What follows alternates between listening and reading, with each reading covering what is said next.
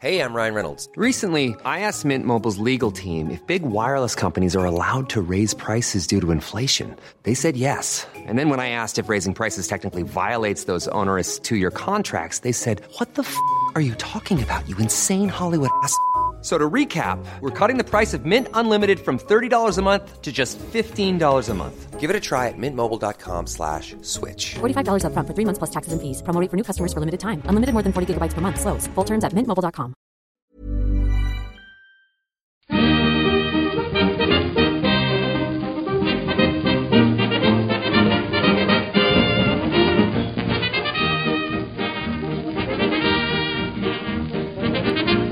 Muy buenas, amigas y amigos. Bienvenidas y bienvenidos una semana más al podcast Reload, programa sobre videojuegos que hacemos desde anightgames.com. Tengo aquí varias cosas apuntadas, así que para no liarme, primero vamos con el saludo, porque tenemos en Skype, estamos preparando, ojo, eh, primer paréntesis, un- una forma alternativa de grabar el podcast a través de Discord con un bot. Que se ve que es la hostia, esto es el futuro. Pero no hemos hecho las pruebas pertinentes y nos da miedo que se nos borre todo al, aca- al acabar de grabar.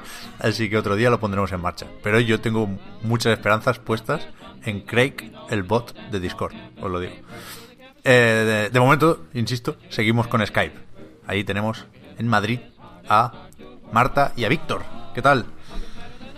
Hola Pep, que me, me reconforta oírte hablar de esperanza y de Discord y tal, pero mi, mi experiencia aquí en Anais me dice que, que no vamos a usarlo nunca. O sea, ha sido, ha sido bonito escucharte, pero creo que se va a quedar en nada. Porque está, está puesto ya, ¿eh? Está en el grupo de, de Discord que tiene como un avatar que es como un osito, creo recordar, tío. O sea, está como bien integrado ya en el grupo. Bueno, bueno, espero equivocarme. Me gusta que Marta ya sepa, sepa. Como no, ya- no puedes engañarla ya. No, pero no, está- no hay, no hay doblez. Está condicionada porque eso lo dijiste tú, que no, no, no, no te fías. No, no, Ni un no, poco, tío. No, No, no estoy condicionada, es que nos han dicho mil formas de grabar ya, ¿sabes? Descubrimos también la página esta con la que a veces hacemos cosas cuando grabamos Uh, solo. Víctor y yo. Y, y yo sé que te cuesta, que no, que no pasa nada. O sea, que es que es difícil mm, sacarnos de la costumbre. Pero es que se desincroniza. El Zencaster ese es, es de pago, es una herramienta que tenía que estar calidad garantizada, vaya. Y no, se, se desincroniza el audio, eso es un misterio de... Pero si tú de todos modos lo tienes que, que sincronizar cuando te los mandamos por el... O sea, grabado con el Audacity. Ya, o sea, pero- no es más trabajo. Pero el, el Craig lo sincroniza por ti. ¿Sí? Eso dice, eso dice él. Joder, Craig. Claro, es que es un bot, un bot no lo hemos probado nunca. Desde, Eso, eso es verdad. desde el counter, mira si no habrán avanzado. Con bots, es verdad que no hemos trabajado nunca. Claro. Normalmente, normalmente ha sido humanos o. O, O en fin, animales. o, o animales. O tecnologías sin inteligencia, digamos. ¿no? Exacto. Pero Craig, por lo visto, por lo que me dices, tiene estudios y todo. Yo creo que sí. Así que. Bueno, o sea, Pep, ¿tú crees que es posible que la semana que viene no estemos grabando por Skype con el Audacity? Yo, yo creo, sinceramente, que sí. Pero tenemos Uf. que empezar con las pruebas pronto. También la semana que viene es Semana gusta, Santa, ¿eh? Ojo, a ver, tenemos que hablar qué hacemos ahí.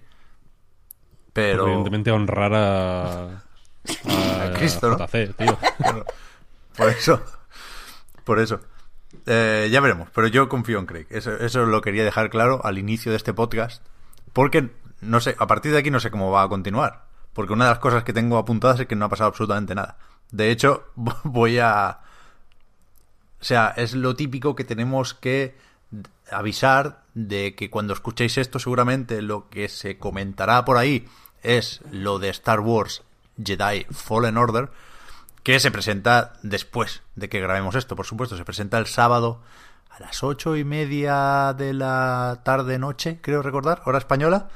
Y, coño, yo confiaba en que se filtrara algo y de momento solo se ha filtrado una camiseta de Amazon, que es de donde sale un, un artwork con un Jedi ahí con sus robotejos escalando un- una especie de montaña.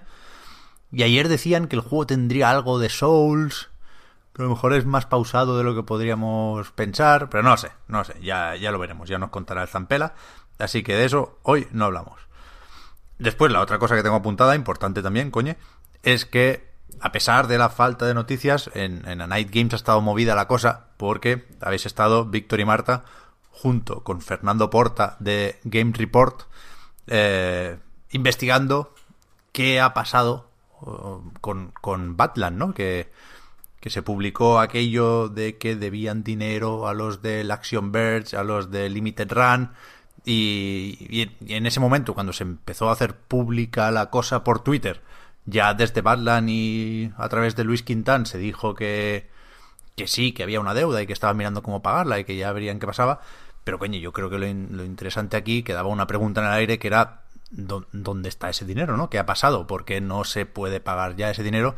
Y lo que se hace con, con, con esta serie de artículos, con un artículo de investigación, con una, un par de columnas de opinión, con un podcast para repasarlo todo y con una entrevista al propio Quintans, pues es ver que, cuál ha sido la trayectoria de esta editora española que, que bueno, que, muchos conocíamos, ¿no? Pero que no, igual no, no, no sabíamos bien cómo se había llegado a esta situación, que pasa por cerrar una empresa a través de un concurso de acreedores, abrir otra más o menos similar, pero que se intenta desvincular.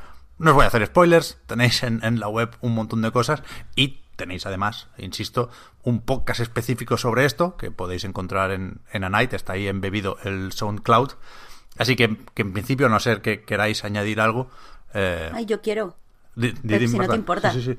Es que mira, ya aprovechamos y le damos las gracias a, a todo el mundo, especialmente, claro, a los Patreon, porque esto ha sido algo que ha llevado mucho tiempo investigar. Hemos tenido que hacer muchas entrevistas con mucha gente, hemos tenido pues que sentarnos y poner en común todo lo que habíamos pasado, todo lo que habíamos descubierto, ver qué era lo importante, qué podría eh, ser reprobable o delito o tal, eh, sentarnos a escribirlo, mm, mm, como que ha, eh, ha habido mucho trabajo detrás y evidentemente pues la web ha estado un poco menos activa. Entonces, pues desde aquí da las gracias a, a todos los que nos permiten hacer eso, porque eh, precisamente hay, creo que hay gente que la ha comentado en Twitter que, que estas cosas mm, se pueden, o sea, podemos hacerlas en parte porque tenemos a gente detrás que confía en nosotros y que nos da su dinero esperando que hagamos cosas buenas con ellos.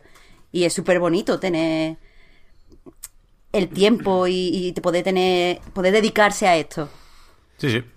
Es un Totalmente, lujo, lo decía. Víctor, creo. Es, realmente entendemos que es un lujo y es algo complicado que, que creo que a este nivel no habíamos hecho nunca y No, que, jamás. Y que creemos que, merece la pena apostar por, estas cosas, desde luego. sin entrar en el, reportaje en sí, que, animo a que la gente eh, lo lea tan a fondo como quiera en la web, vaya, es que creo que es una lectura interesante.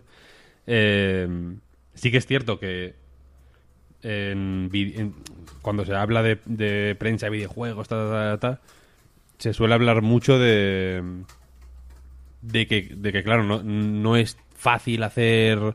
Yo qué sé, por ejemplo, cuando eh, sale típico reportaje de Jason Schreier sobre no sé qué, que ha hablado con mil personas y no sé cómo, no sé cuál.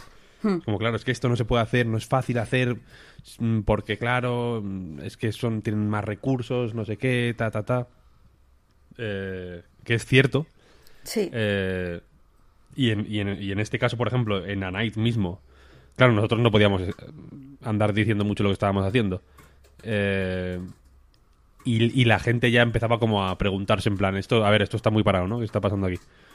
Aunque seguíamos con el podcast y, en fin, sacando contenido con cierta regularidad. Vaya, yo creo que hemos sacado con bastante regularidad. Los últimos días fueron Sí, más menos intensos, menos pero... un día que no sacamos nada, el que Sí. fue el día antes, porque estábamos mm, hasta arriba de trabajo y con Sí, la cuenta atrás. Todos los días al menos hemos sacado eh, un artículo. Sí, claro, claro, que parece que suena a poco, pero bueno, eh, han sido como cosas más o menos jugosas, ¿no? Que no ha sido una noticia de, de poner un tráiler, sino que ha sido como... eh, en fin, que, que a mí me habría gustado más sacar más cosas, pero eh, creo que la situación se comprende ahora, ¿no? Y la gente ya estaba como preguntándose, yo estaba apretando los puños en plan Dios, porque yo me pongo muy nervioso cuando no, cuando no hay nada en la web, ¿no? Mm, Lo, lo sabéis perfectamente vosotros dos. Hombre, ya nos lo Eh, contagia 100% Víctor. Y, y estaba como haciendo un ejercicio de de re- relajación mental, en plan, no te pongas nervioso porque no, ahora- no merece la pena, ¿no? Ahora mismo. Los nervios no merecen la pena. Eh, entonces, en fin, el mensaje que quiero lanzar al mundo es que efectivamente ha- hay... eh, al mundo no, a todos los medios en realidad de videojuegos. Efectivamente hacen falta recursos, y hace falta dedicar un tiempo y hace falta eh, descuidar otras cosas, obviamente, que, que no vas a poder hacer mientras eh, te dedicas a, pues en fin, a, a las mil y una tareas, la mayoría invisibles, que, que, Sí. que implica hacer una cosa de este tipo, pero que merece la pena, vaya, que creo que que creo que es lo que hay que hacer y que y que al final, yo qué sé, eh, mejor uno de esos al año que, que, que mil irrelevancias. A ver, es que yo creo que, que depende mucho. eh, es un poco irse del tema, así que paréntesis y tal. Pero creo que es un poco ver qué quieres con tu medio. Quiero decir, si quieres visita, es mejor que saques. Ha salido el tráiler de no sé qué. Eh, o si buscas mucho tráfico. eh, ya está la fecha para que salga el of Tsushima, lo que sea. Eh, pero si quieres otra cosa, pues evidentemente no puedes estar al día en estas noticias un poco más pequeñas que sí van a reproducir estos medios. Pero ya te digo, depende de lo que quieras. Hay, hay webs que se mantienen con tráfico y que tienen que dar rendimiento de, de visitas y tal, y de posición en, con CEOs y esas cosas. Y tenemos que ver si eso es algo bueno o no. ¿Entiendes lo que te digo? Quiero decir que, que es un debate sí, en sí. mismo. Ve qué buscas con tu web de videojuegos. Sí, eso desde luego, pero vaya, yo animo a la gente a que haga... Si nosotros que no somos nadie, por así Ya, decirlo. eh, Que somos tres personas, ¿eh? Hemos, Y- hemos hecho y- esto tres personas. y que nuestra influencia es mínima, vaya. Si, Ya. Ojalá un eh, Mary Station pudiera hacer algo así, ¿no? De pronto. Pues sería la hostia. Hombre, es que Entonces- imagina que tú tuvieras un equipo que pudieras dedicar a esto cinco personas y ya estás sin tener que escribir otras cosas. Esto podría haber sido mucho más, no sé, por lo menos Sería rápido y sí, sí, sí, sí, desde luego.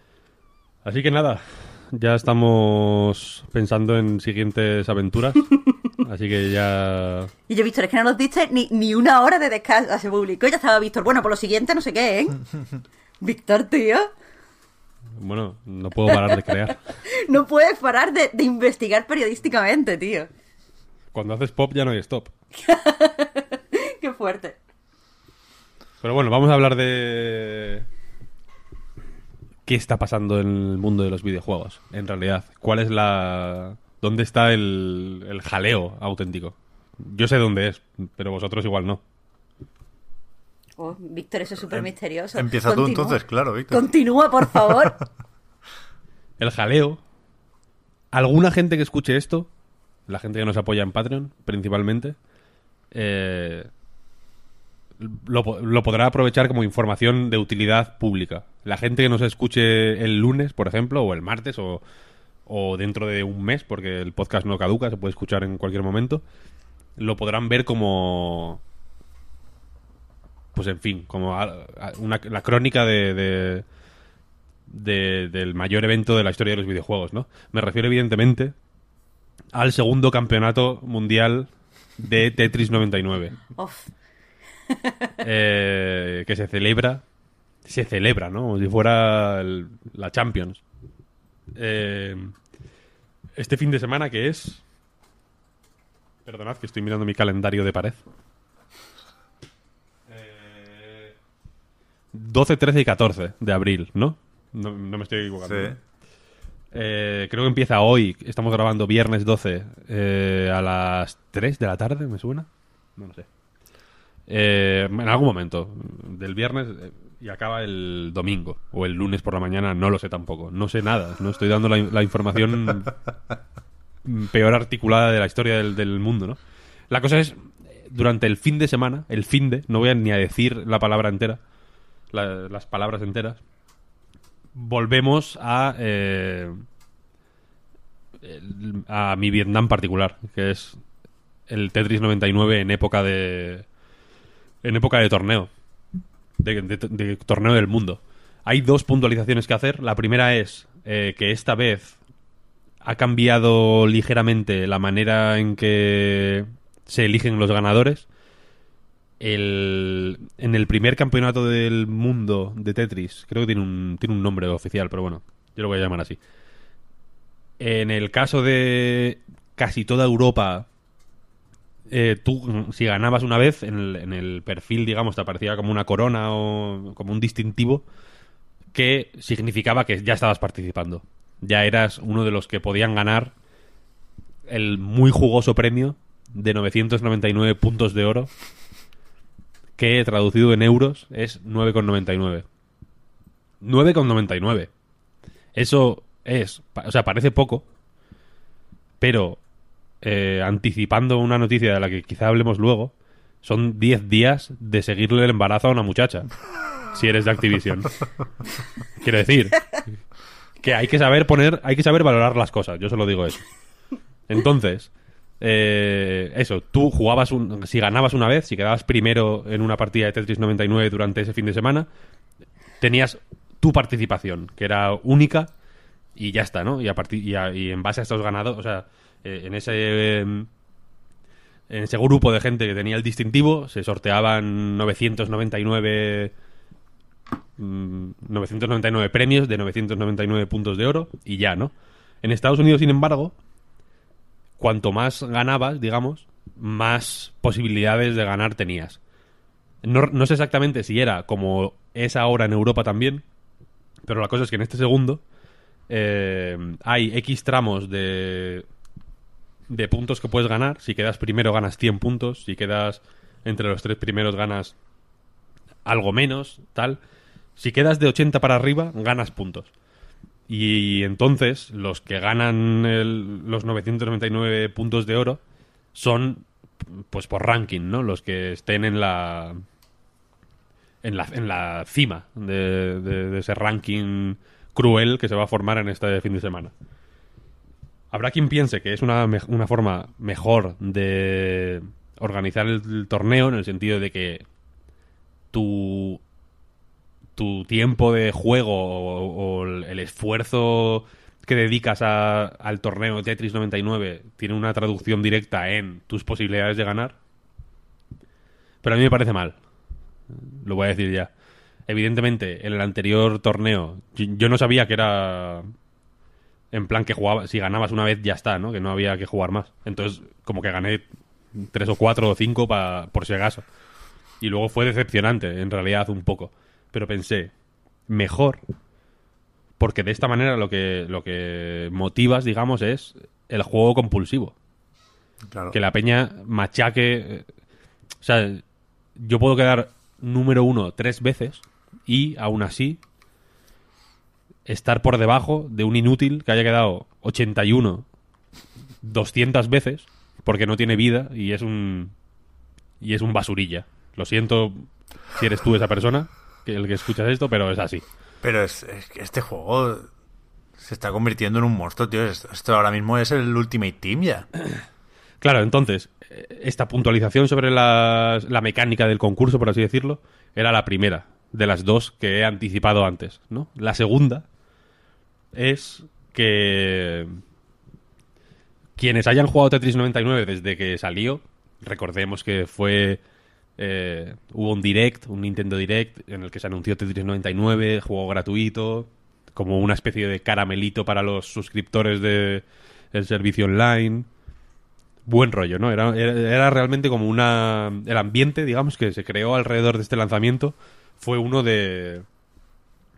De juego feliz, ¿no? De, mira, os damos esta, este divertido experimento, ¿no? Un Battle Royale de Tetris. Qué curioso, ¿no? No hay, no hay nada similar. Es una idea extravagante. eh, joder, pues muy del estilo de Nintendo, ¿no? Qué guay. Entonces el ambiente era feliz. Pero con el paso del tiempo, evidentemente la novedad del Battle Royale de Tetris se fue, digamos, fue perdiendo sabor. Y ahora lo que tenemos es un chicle rebabado en el que en el que solo quedan los enfermos mentales. Ahora mismo es eh, el asilo de Arkham. Solo hay gente loca. No es imposible jugar. Es, es, es infernal. No es divertido. Hostia. Ya los que quedamos ahí, evidentemente.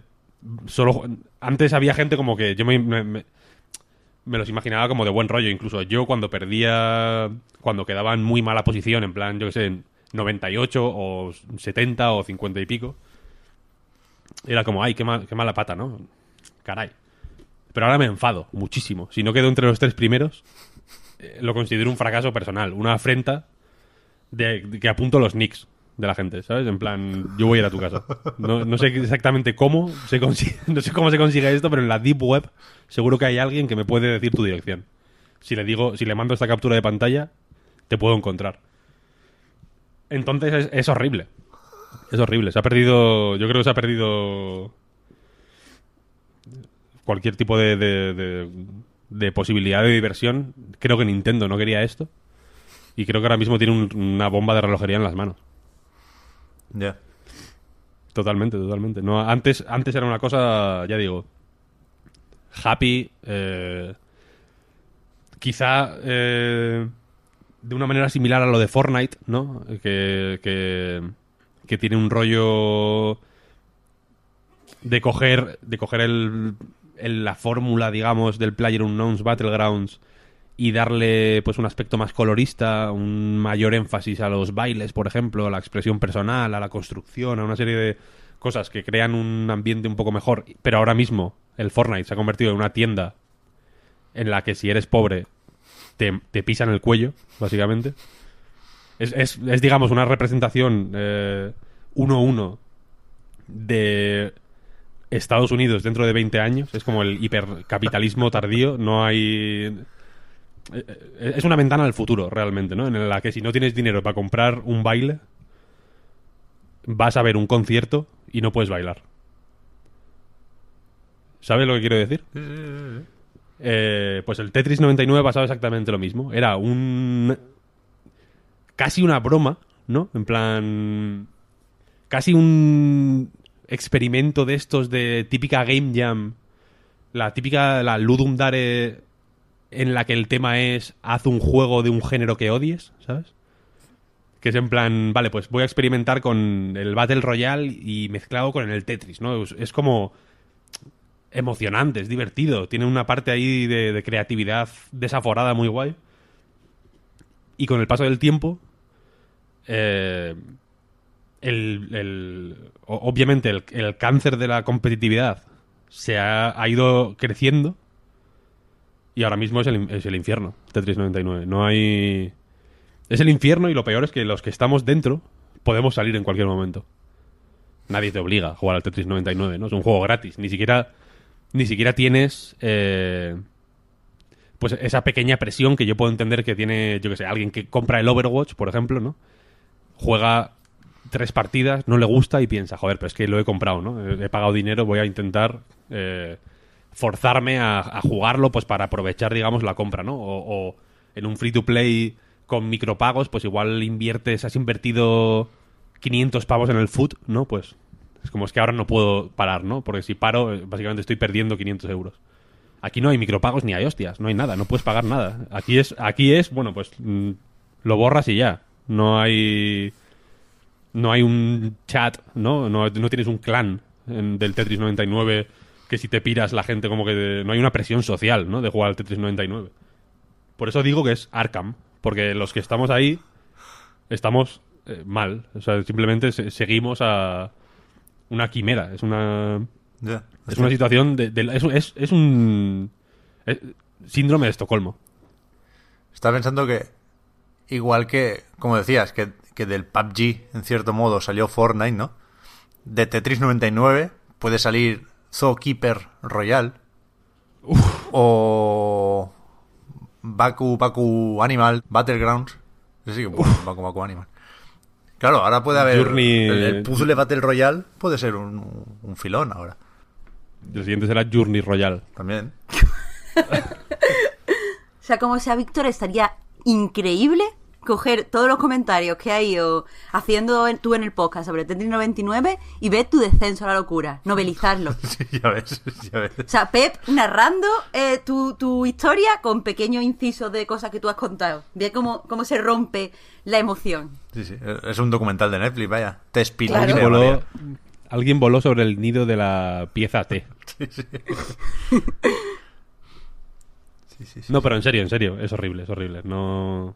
Ahora llevo un tiempo más dedicado a Tetris Effect que a Tetris 99. Tetris 99 igual, yo que sé, por la- mientras estoy currando para despejar un poco la cabeza, creo yo, ¿no? Lo- lo- lo- eso es lo que yo pienso. Para despejar un poco la cabeza, me echo un par de partidillas, ¿no? Porque son rápidas y tal. Y luego ya sigo currando. Pero claro, eso era al principio. Al principio sí que me servía para, para relajarme y para despejar un poco la mente y volver al trabajo con energías renovadas. Ahora, ahora es horrible. Ahora vuelvo enfadado, odiando a toda esa gente de mierda. Nivel 70, tío, que os follen, cómo jugáis tanto, es asqueroso. Me los imagino en... En fin, me hago, me monto películas muy jodidas, ¿no? Sobre cómo juega esa gente, su, su situación vital, gente triste, gris. Y luego pienso, pero si soy igual que ellos. Pero, dicho, ¿Qué dicho, derecho, qué derecho tengo yo a, a- a pensar mal de este pobre hombre o esta pobre mujer, japoneses la mayoría, que están jugando al Tetris, que son que tienen más nivel del que está programado en el juego, que nadie lo había previsto esto, que se está yendo de madre. Y, y, y por qué voy a hablar yo mal de ellos si estoy aquí igual, ¿no? Matándome en el Tetris. Te hacen unas jugadas horribles. Que la gente ya va a, a ma- a matar. O sea, evidentemente el el momento mm, primer mm, Grand Prix o como cojones se llamara el, el- el primer campeonato este fue el antes y el después. Ahí digamos que se rompió un sello. Yo no lo veo tanto como que se fuera gente del juego en ese momento y quedaran solo los mejores, por así decirlo, sino como que se, se rompió un sello que que estaba conteniendo en algún círculo del infierno a un montón de, de- entes malignos que, que juegan a, Tetris para introducirse en la psique de, de- los seres humanos y de alguna forma conquistar la Tierra. Un rollo Doom, digamos, cuando se abren las puertas del infierno en Marte, pero, pero en el Tetris 99. Eh, entonces, simple- sigue estando todo el mundo, pero están consumidos por el, por el mal puro, vaya. Quiero decir que Josué Irión es, lo, es esto de, de lo que nos estaba previ- previniendo en sus proféticos vídeos, ¿sabes? Hostia. El mal está adentro de el Tetris 99. Pero Víctor, hostia, es que no, no quiero que te quemes con el Tetris, tío, porque después vienen los juegos y solo, solo tienes tú. O sea, tienes, que, que tienes que, que tirar del carro de este podcast de una forma que ni os imagináis. Pero creo que la duda que le puede haber quedado a la gente en casa es, ¿vas a participar en el segundo torneo? Evidentemente, vaya. Vale, vale. Vale, vale. Pues. Llevo toda la mañana mirando a ver si he empezado ya. Esa, esa era la, la duda que me quedaba. Has, has mencionado por ahí el direct, porque efectivamente se anunció el Tetris 99 por ahí. Yo sigo obsesionado con lo que pudo ser y no fue. Porque esta semana, no sé si os llegaron, hubo rumores de, de direct. La gente esperaba Sí. uno para el día 11. El jueves. Había hecho, sí, claro, ayer. Había hecho sus cálculos, se, se anunció, creo que en Twitter, que una planta de la tienda oficial de Nintendo en Nueva York se cerraba. Vete tú a saber por qué, para hacer un guateque, para despedir a Reggie, supongo que se vaya. Pero, Para, o para fumigar, ¿sabes? Para- ¿No? claro, pero hostia, lo bien que nos hubiera ido un direct esta semana, tío. Ahí, Notificación de evento, un segundo. Es verdad, el 12 a las 3 de la tarde, efectivamente. Lo del Tetris. Sí, sí, sí, lo tenía yo en la mente. Uf, pues te queda un rato, ¿eh? Tienes que, que ir a la cámara hiperbárica o algo. Voy a. Mira, el- si quedas primero, ganas 100 puntos. Si quedas segundo, ganas 50. Si quedas tercero, ganas 30. Bueno, si quedas de cuarto a décimo, 20. De 11 a 30, 10. De 31 a Bien. 50, 5. De 51 a 80, 2. bien. Bueno, De 80 a 99, evidentemente, no te dan nada, porque. Es. es que, o sea, incluso si no juegas, si tú empiezas una partida y no juegas, igual quedas 96.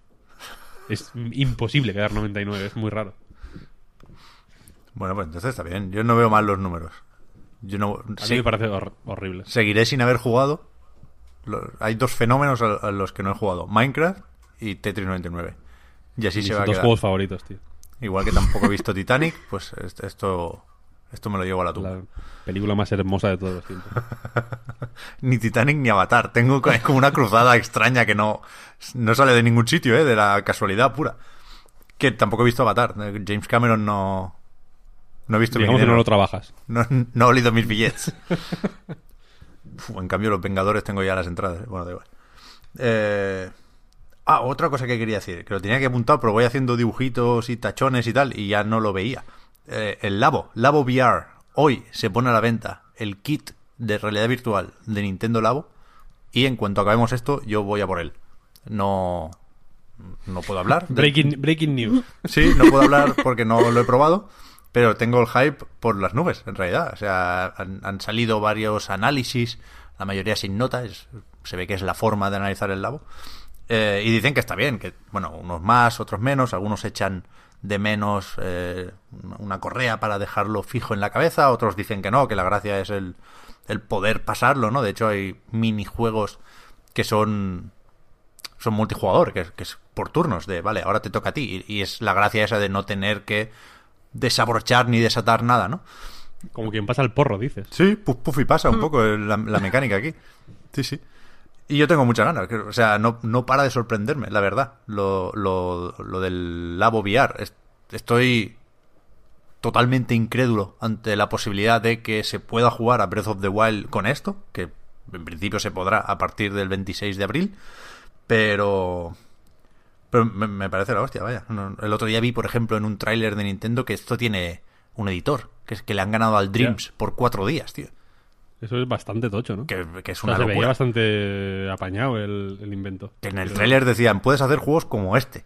Y salía un, un atún derrapando por un circuito. O sea, le ha ganado también al, al Crash Team Racing. Aquí eh, no se lo esperaba eso. Yo lo veo bien. Pero eso, Yo la, semana que viene ganas que me- yo, yo voy para allá. Eso, eso, tengo un montón de ganas que, que me cuentes, que el lago siempre sorprende. Sí, sí, sí. O sea, es que yo creo que la gente que lo critica es porque no, no la ha toqueteado. Hmm. Porque es súper satisfactorio. Sí, yo- a ver, yo lo he dicho varias veces, ¿eh? creo que es difícil pagar por el labo, porque no es el producto más atractivo de la historia. Pero creo que el, que el añadido de la realidad virtual sí es muy apetecible. Sí. O sea, tener, quieras que no, sin estar en la misma liga que Oculus y compañía. Te están vendiendo un dispositivo de realidad virtual con juegos por 70 pavos, por 30 si compras solo el desintegrador. Yo creo que tiene su gracia. Creo que va a funcionar mejor que el resto de, de kits del labo, pero ya veremos. Funcionar mejor en cuanto a ventas, digo. ¿eh? Vamos con la, la noticia esa creepy. Yo, yo creo que, el- que la forma de definirlo es creepy, porque yo, la verdad, de esto sé poco. Empecé a ver un vídeo de Jim Sterling en el que decía eso, que, ahora, contáis bien cómo va, pero que, Activision le ha dado por monitorizar los embarazos dentro de la compañía. Pero Jim, Sterling, que tampoco lo vamos a descubrir ahora, eh, insistía en, personalizar esto, ¿no? Y en, Bobby Kotick. Es decir, que, que claro, da- dar información sobre tu, tu bebé no nato a Bobby Kotick, la palabra es creepy. Y es que es, creepy todo. Cuanto, es de estas noticias que cuanto más sabes, más creepy es. es. es increíble. Es como un pozo sin fondo de creepidad. La noticia es, la ha sacado el Washington Post, que eh, pues Activision está dando un, un dólar al día a sus empleadas para que usen una app que se llama Obvia para hacer un tracking de su embarazo y del crecimiento y el de este de- o sea, el hacer un seguimiento a sus bebés una vez ya han parido. Y pues nada, básicamente quieren ese, esos datos, o sea, ellos mm, monitorizan estos, esos datos y lo quieren para controlar que eh, los bebés pues nazcan a tiempo, no sean ni prematuros ni nada y estén saludables, porque, o sea, no eso, evidentemente estamos en una sociedad capitalista, no es por bondad ni por una preocupación sincera por los bebés, es porque, claro, cuando los niños pues no tienen ningún problema médico y nacen a tiempo y tal, pues le dan como menos preocupaciones a la trabajadora y ella pues rinde más, tiene menos días de baja y está como más productiva. Y pues eso, o sea, básicamente eh, ha llegado ya, eh, o sea, lo hemos visto poco a poco con estas empresas guays que te ponían un gimnasio en, el, en la empresa, o sea, en el edificio de la compañía, con estas empresas super chachis que, te, que tenían como spa o a lo mejor peluquería y tal. Después el siguiente paso era las empresas que te daban tu Fitbit. Y ahora pues es las empresas que se meten ya dentro de tu cuerpo a eh, mirar tu embarazo. Y no puedo, o sea, no... Pero, no puedo, me, me da escalofríos. joder, evidentemente esto es, es tocho, ¿eh? es serio. Pero, ¿Activision es la primera que lo hace? ¿O, o hablamos de Activision porque es la de los videojuegos? Porque yo me imagino a muchas compañías Sí, americanas de estas esto. de Silicon Valley que están chalas Sí, ¿no? de la cabeza. Eh, Vamos, Es estoy la- segura. o sea, es la primera del O sea, es la del mundo de los videojuegos que aparece en el artículo este. Hmm. Ya. No es la primera que lo hace en el mundo. Pero es. Pero. Pero vaya, que el mundo de los videojuegos no se libra de, digamos, de traquear embarazos. No, no, ya, ya, desde luego, no, no, no contaba con ello, por desgracia. Pero, joder, ¿un euro al día? ¿En serio? O sea, no- me, me cuesta pensar que, que- que la razón es esa, el, el que te vaya bien cobrar un dólar más al día, sino que aquí con toda la mala hostia del mundo pueden haber enviado el mail de, hostia, mírate esto, justo después de despedir a, ¿qué? 400 personas, ¿no? Que, que no estás como para ponerte gallito. No, y evidentemente eh, creo que hay otras cosas, pero eso ya no lo dice el artículo, que eh, lo hemos pensado Víctor y yo también hablando antes, que la empresa te va a ofrecer un plan de seguro médico dependiendo de estos datos. O sea, que siempre puede ser como, mm, es que si no tenemos los datos, ¿cómo te ofrecemos un seguro médico? Y eso en Estados Unidos es algo que tú no te puedes pagar personalmente. Es carísimo. Entonces, si tú estás embarazada y quieres tener todas las protecciones para cualquier cosa que vaya a pasar, a lo mejor tienes que pasar por el aro y ceder que, que, que vaya, que ya nos hayan convertido en esto con lo de que no haya estado del bienestar es, es, es una mierda. Pero lo que me llamaba la atención es que yo no había leído el artículo del Washington Post, yo había leído un volcado que habían hecho, o sea, como el artículo que sale de ahí de, de Kotaku, pero el de Washington Post es aún peor. Porque es lo que, como me comentaba Víctor antes de empezar a grabar, hay, o sea, la, la trabajadora que está hablando de eso dice que es que a ella le parece bien, porque con eso, con, eh, con este extra en el sueldo, pues compra eh, fórmula, o sea, eh, leche, leche en polvo de esta que beben los bebés y, y pañales, tíos. Creo es que que no. no. me digáis que eso no es pobreza. Creo que no se ha mirado el precio de los pañales, realmente. Que no, Pero- no, al- algo ahí, Sí, algo sé, ahí no las cuadra. cuentas no- las Pero, cuentas pero no sea lo que No, no, sea, eh, eh, eh, esto es pobreza a unos niveles, o sea, de tener que vender tu intimidad Sí, sí. en un momento tan importante como puede ser un embarazo. O sea, a ver, yo, yo no, no he estado embarazada y no me llaman estas cosas, pero entiendo que es un momento súper íntimo en una familia. Sí, sí. que tengas que vender tus datos porque eres súper pobre, porque a lo mejor no te podrías pagar un seguro médico, porque lo más importante de este, de este momento es que vuelvas a ser productivo lo antes posible, Sí, es, sí. es terrorífico. Yo es que no, no, no quiero adentrarme en el off-topic más de lo necesario, ¿eh? pero me resulta imposible, por suerte, ahí sí, ponerme en la cabeza de alguien que no goza de sanidad pública.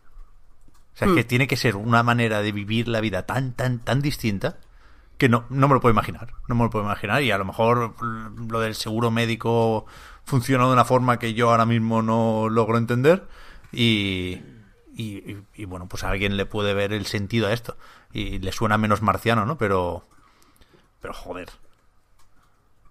Pero no- es que lo del seguro no mola, médico es, es mm, brutal. O sea, hay Sí, un. sí. no- yo tampoco quiero adentrarme en el off topic, pero por darte el dato, hay un documental que se llama Finder Keep, Finders Keepers, creo, donde está ambientado en Estados Unidos. eh, de- trata la historia sobre quién tiene la propiedad de una pierna que encuentran amputada en un garaje de estos, eh, como un trastero de esto que tienen los americanos. Hostia, es- Eh, si el- es el dueño biológico, por decirlo de alguna forma, de la pierna o el dueño del garaje. Ya ves. Ese es el documental, pero el caso es que te cuentan como uno- para poner como en contexto, te encuentran una serie de, de, entre comillas, anécdotas de gente que a lo mejor estaba trabajando, pierde un dedo y como no tiene seguro médico, pues mete el dedo en un congelador y se pone un dedo hasta que se le pase a ver qué puede hacer hasta que pueda pagar eso.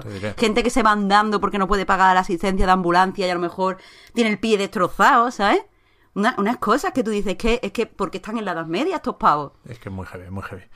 Joder, hace mucho que no veo. Me está yendo la cabeza para muchos sitios distintos, ¿eh? Hace mucho que no veo reality de esos de trasteros, ¿eh? Mira que tuve en mi época. Del bre- bre- bre- bre- bre- bre- 500, bre- bre- bre- bre- Eso molaba mucho, joder. A ver, a ver si echan uno luego. Eh, no sé qué iba a decir. Ah, sí, bueno, iba a, hacer, iba a hacer una broma que no sé si procede o no, pero era para. O sea, en nombre de, de enlazar temas. Iba a decir que. Que así a lo mejor pueden monitorizar qué, qué niños o, o qué niñas nacen con el don del parry. Por meter el Sekiro un, po- un poco aquí. No sé si lo, ahí Vale, no sé si lo mide la app. No sé si lo mide la app. Pero es que esta semana han anunciado Activision también que llevan 2 millones de Sekiro vendidos en 10 días. Que creo que es el juego, con esto, creo que es el juego de From Software que más rápido se ha vendido, ¿no? Que estaba, por ejemplo, Dark Souls 3, que supongo que será el, el que más ha vendido hasta la fecha. Eh, Bandai Namco anunció que había llegado a los 3 millones en, en un par de meses, una cosa así. Así que, que no está vendiendo mal Sekiro, pero sí está vendiendo menos de lo que yo esperaba, ¿eh? Si me lo preguntáis. ¿No? Te estoy buscando las Es que- cifras. mm. O sea, que está claro que es una nueva IP, pero... Pero es que creo que hay mucha gente que ha salido un poquillo, o sea, que está como un poco cautelosa con todo este debate de la dificultad. Ya. Quiero decir, yo, si no me lo hubiera tenido que comprar para el podcast, eh, no me lo hubiera comprado. Porque estoy leyendo un montón de gente que lo deja, o que dice que mejor para otro momento, o que dice que lo está pasando abiertamente mal. Rollo, me está dando ansiedad el tener que hacer esto tantas veces y el no ver resultados. Ya. Entonces creo que, que no beneficia el debate a las ventas. Claro, claro, no, no, pero es que lo de nueva IP a mí me, me parece eh, cierto a medias, porque es verdad que Sí. que no es la segunda parte nada, pero se ha vendido muy, muy, muy pegado a los Souls y a Bloodborne, Hmm. ¿no? En tanto que parecido y de la misma gente. Y después que, que en, en principio lo que puede y normalmente hace a nivel de marketing Activision es más de lo que hace Bandai Namco en la mayoría de los casos. Y, y no sé. Me, me esperaba algún milloncejo más, la verdad. No está mal, ¿eh? Aún No así, mal. creo que en influencia ha, ha funcionado muy bien. No sé si entiende lo que te quiero decir. Sí, sí, sí. Eh, a lo mejor la cifra de venta tal, pero a, a- todo el mundo estaba hablando de- del Sekiro. Sí, sí. Y yo creo que, que tiene todavía. O sea, que va a ser protagonista durante una semana más, como mínimo, en los medios, ¿no? Que no hay, Hmm. no hay mucha actividad, no hay nadie que, que le quite sitio de momento en los artículos. Creo que va, va a tocar estar hablando de, de la dificultad del Sekiro una semana más. Hombre, sale.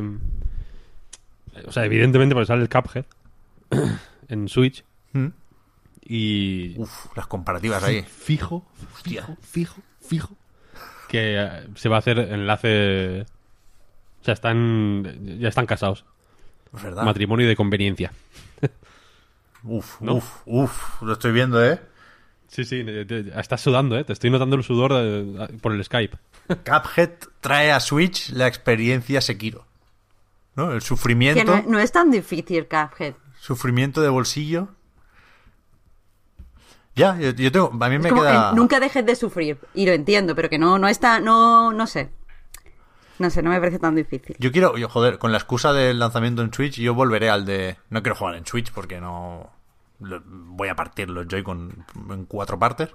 Pero me queda un logro del de 360, el de pasarlo todo en nivel difícil. Y estaba en ello, iba tirando. Ese me lo quiero sacar también. Uf, los logros son lo máximo. ¿eh? Pero bueno, perdonad, que al final eh, he desviado el tema del embarazo. No sé si queda algo por, por comentar.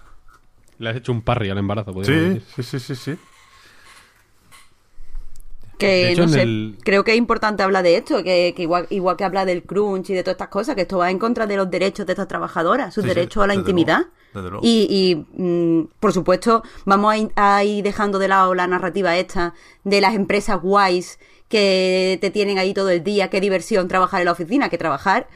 O sea, no tiene que ser un sufrimiento y una explotación, pero no tiene por qué ser divertido. Para divertirte tienes tu tiempo libre. Entonces, si empezamos a mezclar trabajar con diversión, estar en la oficina, es también estar en el gimnasio con tus colegas y, mm, bueno, ¿qué más me da poner este dato aquí del peso que he ganado si me va a dar más dinero para el bebé? Hay que empezar a contarlo de otra forma. Y hay que empezar a contarlo, como ha dicho Pep, con la palabra creepy, porque es lo que es. De hecho, para.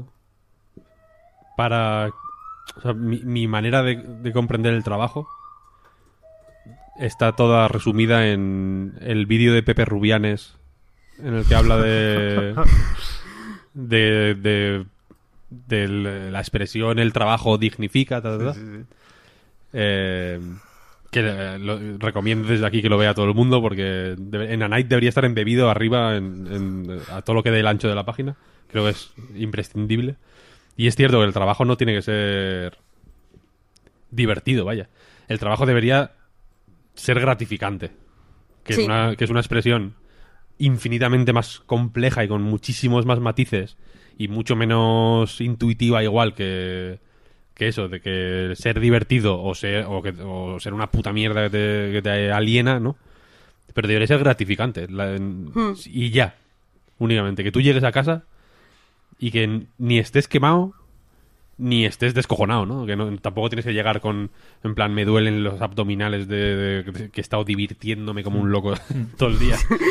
No, al No final tiene que ser... reír. Claro, claro, ha sido tan divertido que, no- que es que me duele la cabeza de la diversión. Tiene que ser simplemente que te produzca una satisfacción suficiente para seguir adelante, ¿no? Y para que te aporte algo a tu vida y para que te deje espacio en el cerebro para desarrollarte personalmente por otros lados, que también son que también son importantes y de hecho que son más importantes que el trabajo. Claro, es que eso es lo que digo, que es que estoy viendo una, bueno, estoy viendo, está viendo todo el mundo, una peligrosísima tendencia a hacer que trabajo sea todo. Tus amigos son los amigos del trabajo con las mierdas estas de nos vamos un fin de semana a una casa rural para hacer networking o como se llame. Esto de que te unes con tu compañero. Team Eh, bonding. Team bonding. Qué mierda más asquerosa. De verdad, es que eso, de venga, sí, todos juntos, porque tus amigos tienen que ser tus amigos del trabajo, porque así lo único que se habla es del trabajo. Que no, tíos, que no. Que, vamos a ver, yo con vosotros me llevo bien y, y- y trabajo con vosotros y estoy súper, hiper, mega contenta. Pero si estuviéramos juntos todo el puto día, esto sería la mierda. De que sería una mierda, tío. Yo tengo que estar con mis amigos también y vosotros con vuestros amigos y con nuestras familias cada uno y yo qué sé. Así que vamos a empezar a contar estas cosas. O sea, el modelo este Google de todo el día y en la office es una mierda. Hombre, la lavandería está bien. Lo demás se, lo, se lo pueden ahorrar, es verdad. Pero fuera broma, sí, sí es cierto que con esto de llamar a las cosas por su nombre y, y volviendo a, a Jim Sterling un poco, esta semana publicó también un vídeo sobre la magia de Bioware, que es algo que comentamos de pasada en el, en el último podcast. Y, es verdad, Víctor, tú me lo hiciste ver, yo no, no, insistí en lo de la magia de Bioware, pero sí dije cómo fue que hacer los juegos es un milagro, ¿no? Y, y no, y hablamos aquí, ya rectifiqué en cierto modo, ¿no? Pero lo he visto más claro todavía con ese vídeo que le quedó bastante fino al, al Sterling, que no, que no es ni magia, ni milagros, ni hostias, que es gente trabajando y, y en, el peor de los casos perdiendo la salud, ¿no? Que no, que ese discurso de, de la magia es bastante perverso, en realidad, a lo poco que, que lo piensas. Sí, sí. Sí, totalmente. El, el vídeo ese me hizo gracia porque cuan- mientras lo estaba viendo, estaba pensando, joder, puto Jim Sterling, esto ya lo he dicho yo. ¿Por qué me copias, no? Esto está publicado, encima no es en plan, lo he dicho y nosotros lo publicamos después, sino que es que ya estaba hasta publicado Sí, sí, sí. El, el podcast en ese momento. Pero es verdad, de hecho ese vídeo me... lo- no me parece su mejor vídeo, pero me, me gusta que cuando habla, o sea, precisamente en el momento de la Bioware Magic, pierde los papeles por completo. O sea, llega un, el tío se pone a hablar, a, a cagarse en el concepto de la Bioware Magic y de, y de est- esta épica milagrosa del, del hacer videojuegos, como si fuera de convertir el agua en vino. Y llega un momento en el que dice, "Va- a ver, me he salido del guion, no sé, ya no sé ni por dónde iba, ¿qué- ¿de qué estábamos hablando? Pero porque igual se tira 10 minutos, rajando sin parar, o sea, una cosa increíble. El vídeo es bastante más largo de lo que de lo que suelen ser sus vídeos y mucho más largo de lo que ese vídeo en concreto tenía que ser. Y es por ese momento de, de perder la, la chaveta totalmente porque se porque es que es o sea, y, me sentí muy identificado porque yo también me puse medio loco en el podcast porque es que es un tema demencial de que te intenten vender no, recuerdo quién, alguien en Twitter creo que fue me decía que lo de Bioware Magic eh, que era algo que decían los propios empleados. Como que. Como si los. Como si la gente que estaba cargando piedras para hacer las pirámides dijera, joder, es que Esta es la Egyptian Magic. Si no fuera por esta Magic, no sé cómo estaríamos haciendo esta puta locura, ¿no? Y es como, a ver, eh, stop the rock, ¿no?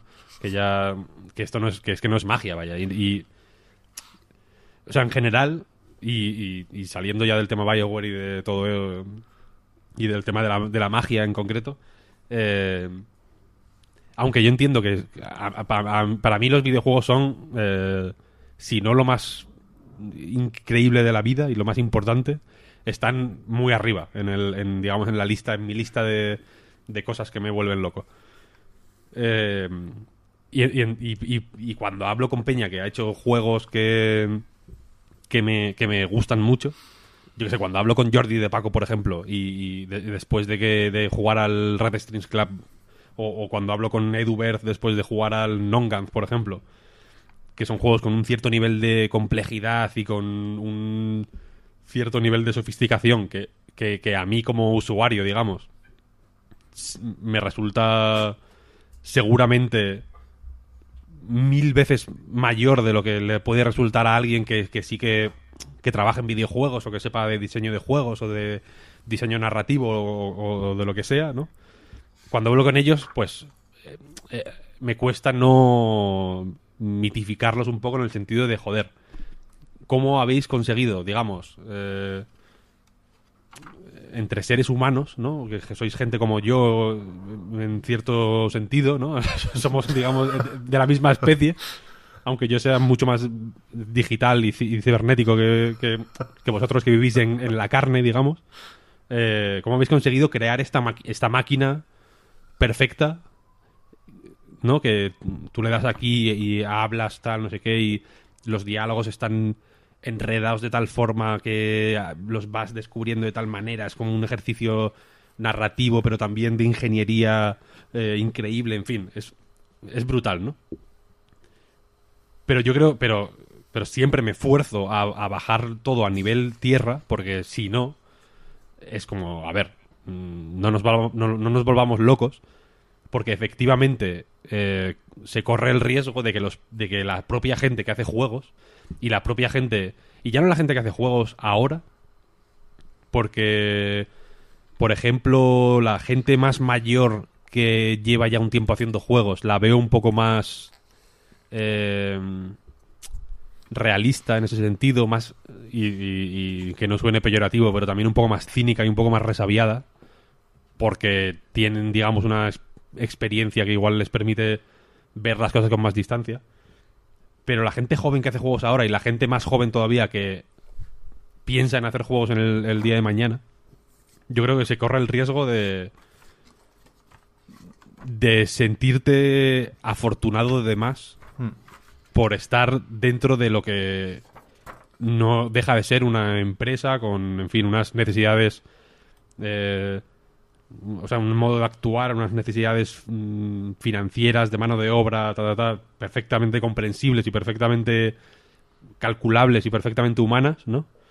Eh, y, y- y- y como que te, o sea, se corre el riesgo de, de- de perder absolutamente la perspectiva y quizás sí, pues empezar a creer que es magia lo que estás haciendo, ¿no? En realidad. Sí, sí. Cuando no hay nada en el Mass Effect Andrómeda o en el Mass Effect 3 incluso, o en el 2 o en el 1 o en cualquier juego de BioWare o en cualquier juego en general, que sea magia al final. Es no, no, no... Y, creo que, es hasta...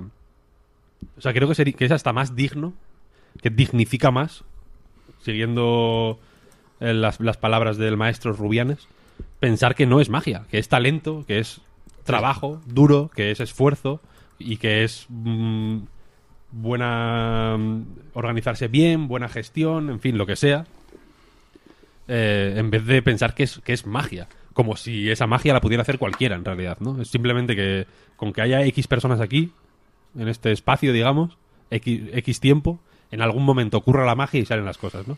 Solo hay que meter X humanos en una habitación y sale un Mass Effect.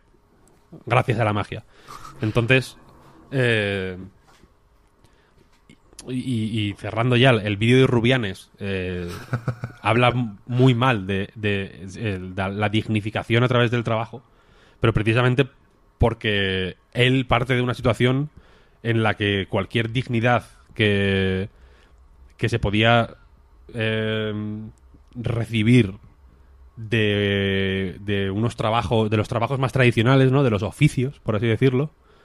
eh, de, de- de- los, de los gremios, ¿no? De, una serie de conceptos de trabajo que ya en la época de ese vídeo, no, sé, no es excesivamente antiguo, pero desde luego tampoco es nuevo. eh, ya empezaban a hacer aguas todos esos conceptos. Y, y entonces por, eso por eso yo entiendo que para él, de una manera cínica y resabiada, eh, eh, la, dignidad a, través del trabajo lo ve ya como una trampa de, del- de, digamos, eh, la gente que, que promociona con demasiada pasión esa, ese concepto para convencerte a ti de que tienes que encontrar la dignidad a través del trabajo y que si no encuentras esa dignidad a través del trabajo es culpa tuya. Eres, eres indigno no por culpa del trabajo que te está indignificando, sino porque tú, que a pesar de trabajar, no consigues encontrar esa dignidad. Eres, tienes algún tipo de indignidad esencial que te, que te impide, pues, encontrar el- el- algo tan obvio ¿no? y, tan, y tan evidente como la dignidad en el trabajo. O algo tan obvio y tan evidente como la magia de Bioware. Que, que, que- que es algo que está por encima de ti. Es, es algo que- sobre lo que no tienes control. Entonces, eh, resumen, bajar las cosas de la tierra. Suena un poco... En fin, pero grullo, pero grullada, ¿no? Pero no, no existe la magia, ¿no? Excepto en las fantásticas novelas de J.K. Rowling. Eh, y, y ya. Y, y- y hay que hacer juegos de forma sana. Sí, sí. Cosas que, que- que he anotado. Ahora funciona así, ¿eh? ya lo habéis visto. Me hago mayor y ahora tengo que apuntarlo todo, porque si no se me olvida. Y me quedan las libretas. Pepa bueno eres. Sí, sí, fatal, fatal, fatal. Indignidad esencial es nombre de ítem de los Souls. Esto lo tengo, lo tengo aquí apuntado. O un, o un sa- jefe incluso, que, ¿eh? que te revierte algo. No, es más de revertir, ¿no? Sí, puede ser, puede ser. algún estado alterado. Eh, después, que magia solo aceptamos con J, como decían en Gamera, y normalmente referida a Nintendo. Y después, por último, que una cosa que, que, que, que es una mierda mía que no nunca había tenido como ahora una ocasión de decirlo, que es verdad que, que, en esto de no no dar el crédito a quien le corresponde, la cosa que más rabia me hace del, del mundo, y, y- creo que es comparable a esto, ¿eh? pero salvando ciertas distancias, es aquello de eh, tener a alguien en el quirófano durante 25 horas, ahí con el equipo en plan ana- anatomía de Grey, ¿no? Ese plano que hay como, como, un, como un palco para ver la operación, porque es un hito en la historia de la medicina, y se va vaciando de, joder, es un hito, pero cansa también, ¿no? Llevan 30 horas ahí. El, no sé quién. ¿Sabéis algún nombre? Es que ahora hace mucho que mi novia no mira Anatomía de Grey y me estoy pidiendo el nombre. El Karev, el Karev me gusta mucho. El Karev está ahí, él aguanta como un titán. Y después sale el familiar y dice, gracias a Dios ha salido, ha salido todo bien. Ahí yo me, no puedo con eso, tío. No puedo con eso. Hay- El joder, gracias a Dios. eh, Uf, me cuesta mucho. de estas ilustraciones como de los libros que reparten en los predicadores callejeros, que siempre tienen como libros gratis con sobre la palabra de Dios y cosas así, ¿no? Hay muchos con ilustraciones de Cristo en situaciones cotidianas, ¿no? En plan un camionero y Cristo al lado, ¿no? En plan me acompaña, está conmigo, ¿no? Y hay una muy buena que es un quirófano ¿En serio? y un, un tío haciendo una cirugía y Cristo detrás. Como chequeando que todo vaya bien. En plan, yo me fío de ti, ¿eh? No, te no voy a decirte quita, quita que no sabes. Pero prefiero estar aquí vigilando. Por lo que pueda pasar. Hombre, te quedas más tranquilo, desde luego. Sí, al final sí. Al final sí. Vale, pues ya, ya- ya está, ya está, hasta aquí. El especial Semana Santa. me toca a mí, me queda mi noticia a todo esto, joder. Eh, PlayStation Network PSN ID. Por fin puedes cambiarte el nombre. Les ha costado un rato largo.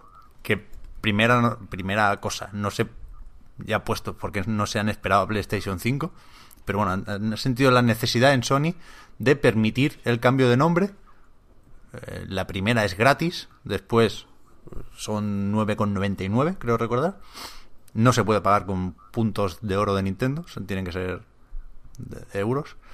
Y, y se está hablando mucho de esto por lo mal que lo han hecho. No tanto por lo que han tardado, que también, sino por la cantidad de asteriscos que hay en todas las comunicaciones relacionadas con esto, con el que ya se puede cambiar el nombre de usuario de PlayStation Network, ¿no?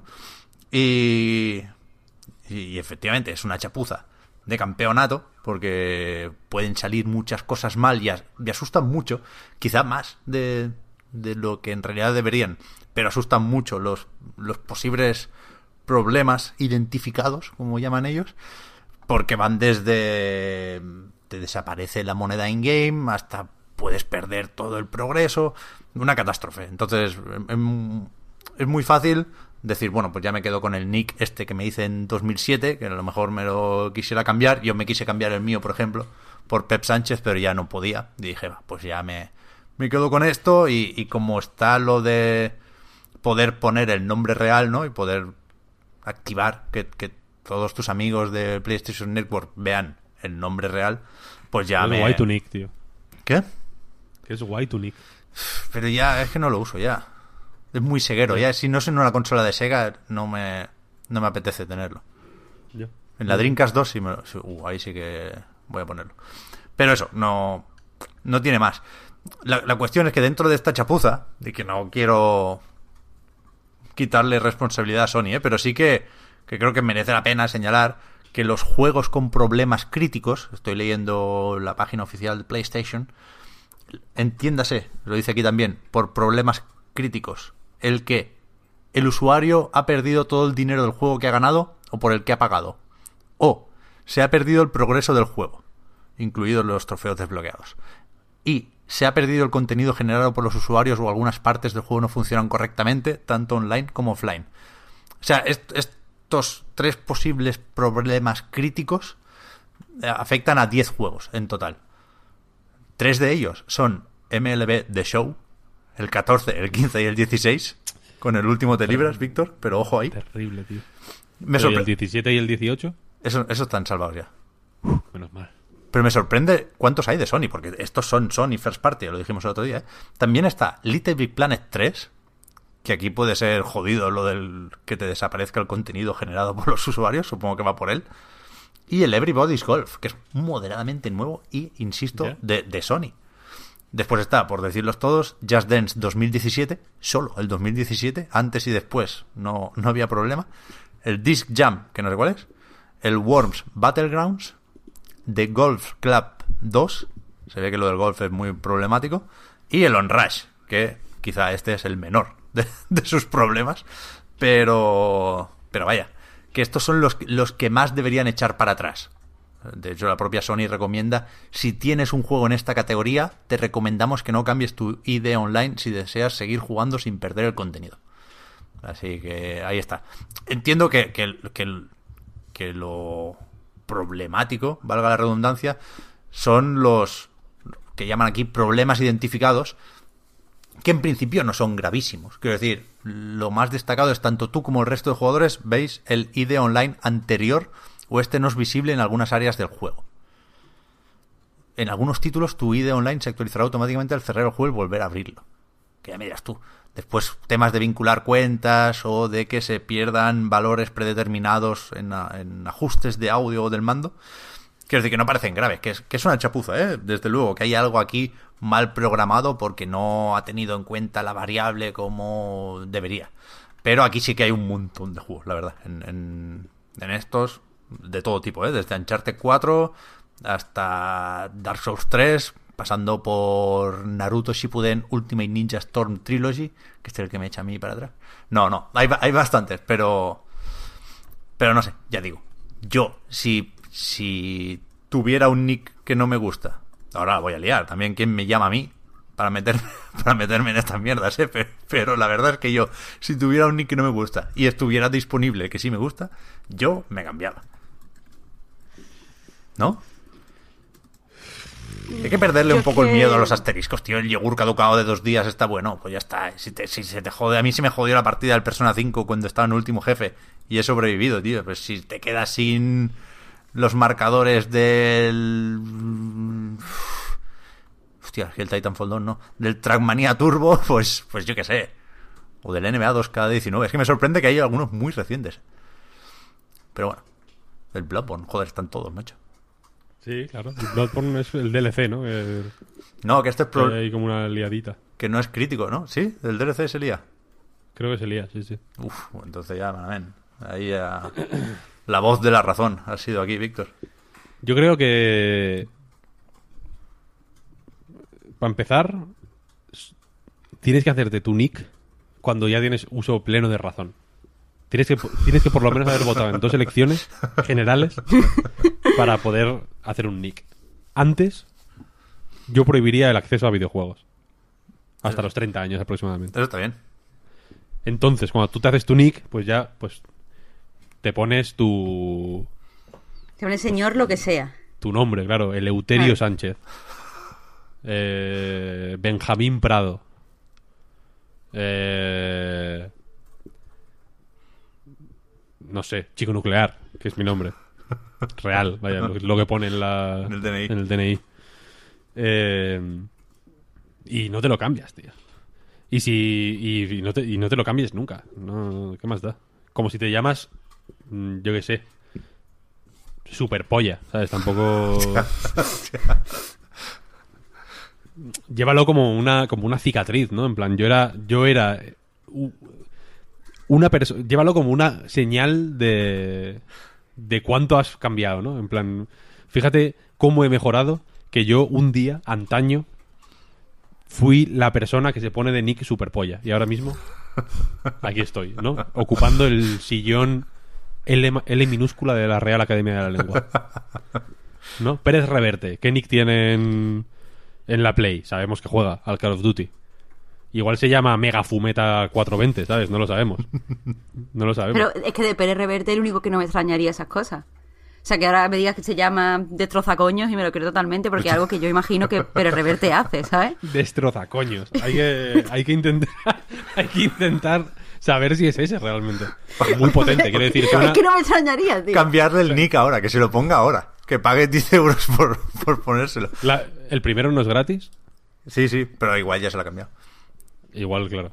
Ñ se puso rompecoños, pero es verdad que destroza coños. tiene, la, tiene esta Z que es muy castiza, ¿no?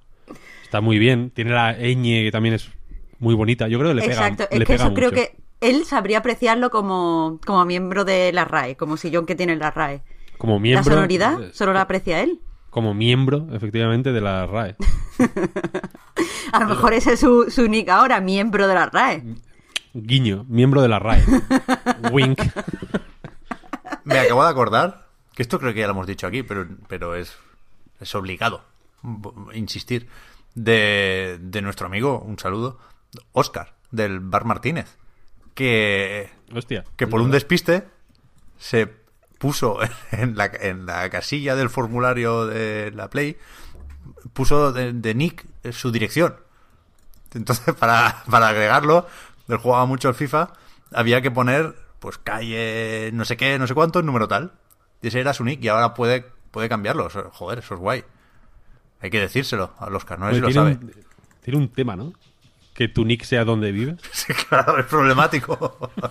Claro, ahí hay, ahí hay, digamos, joder, espacio para la liada. Tienes que saber cuándo dejarte ganar, porque el swatting lo, tiene, lo tienes Sí, sí, sí, sí, muy, muy, muy fácil, claro. Y dónde no ir, ¿eh? Porque igual Claro. hay algunos juegos que mejor no... Claro, no, no, pero el, pero el Oscar estaba, hablaba con el Puy y con Xavi, estaba siempre en divisiones altas del FIFA, ¿eh? Algún enemigo se hizo en ese camino hacia el estrellato. Seguro. Y todo el mundo ahí con su dirección, macho. Uf, hoy deberíamos ir a ver al Oscar y decirle, a decirle esto. A ver si, a ver si luego. Apúntatelo, sí, sí. Sí, sí, desde luego. Pues mira, al final ha servido para algo toda esta mierda de, de la PlayStation Network. Pues lo dicho, vamos con, con los juegos y aquí vas a estar más o menos solo, Víctor, porque tú, Marta, estás esperando el... ¿Cómo es? ¿Ace Attorney Trilogy se llama? ¿El recopilatorio? Sí. Y bueno, y la semana que viene que sale cosicas. Es que de todo- no sé si lo puedo decir, no, no, no he mirado si, si se ha levantado ya el embargo.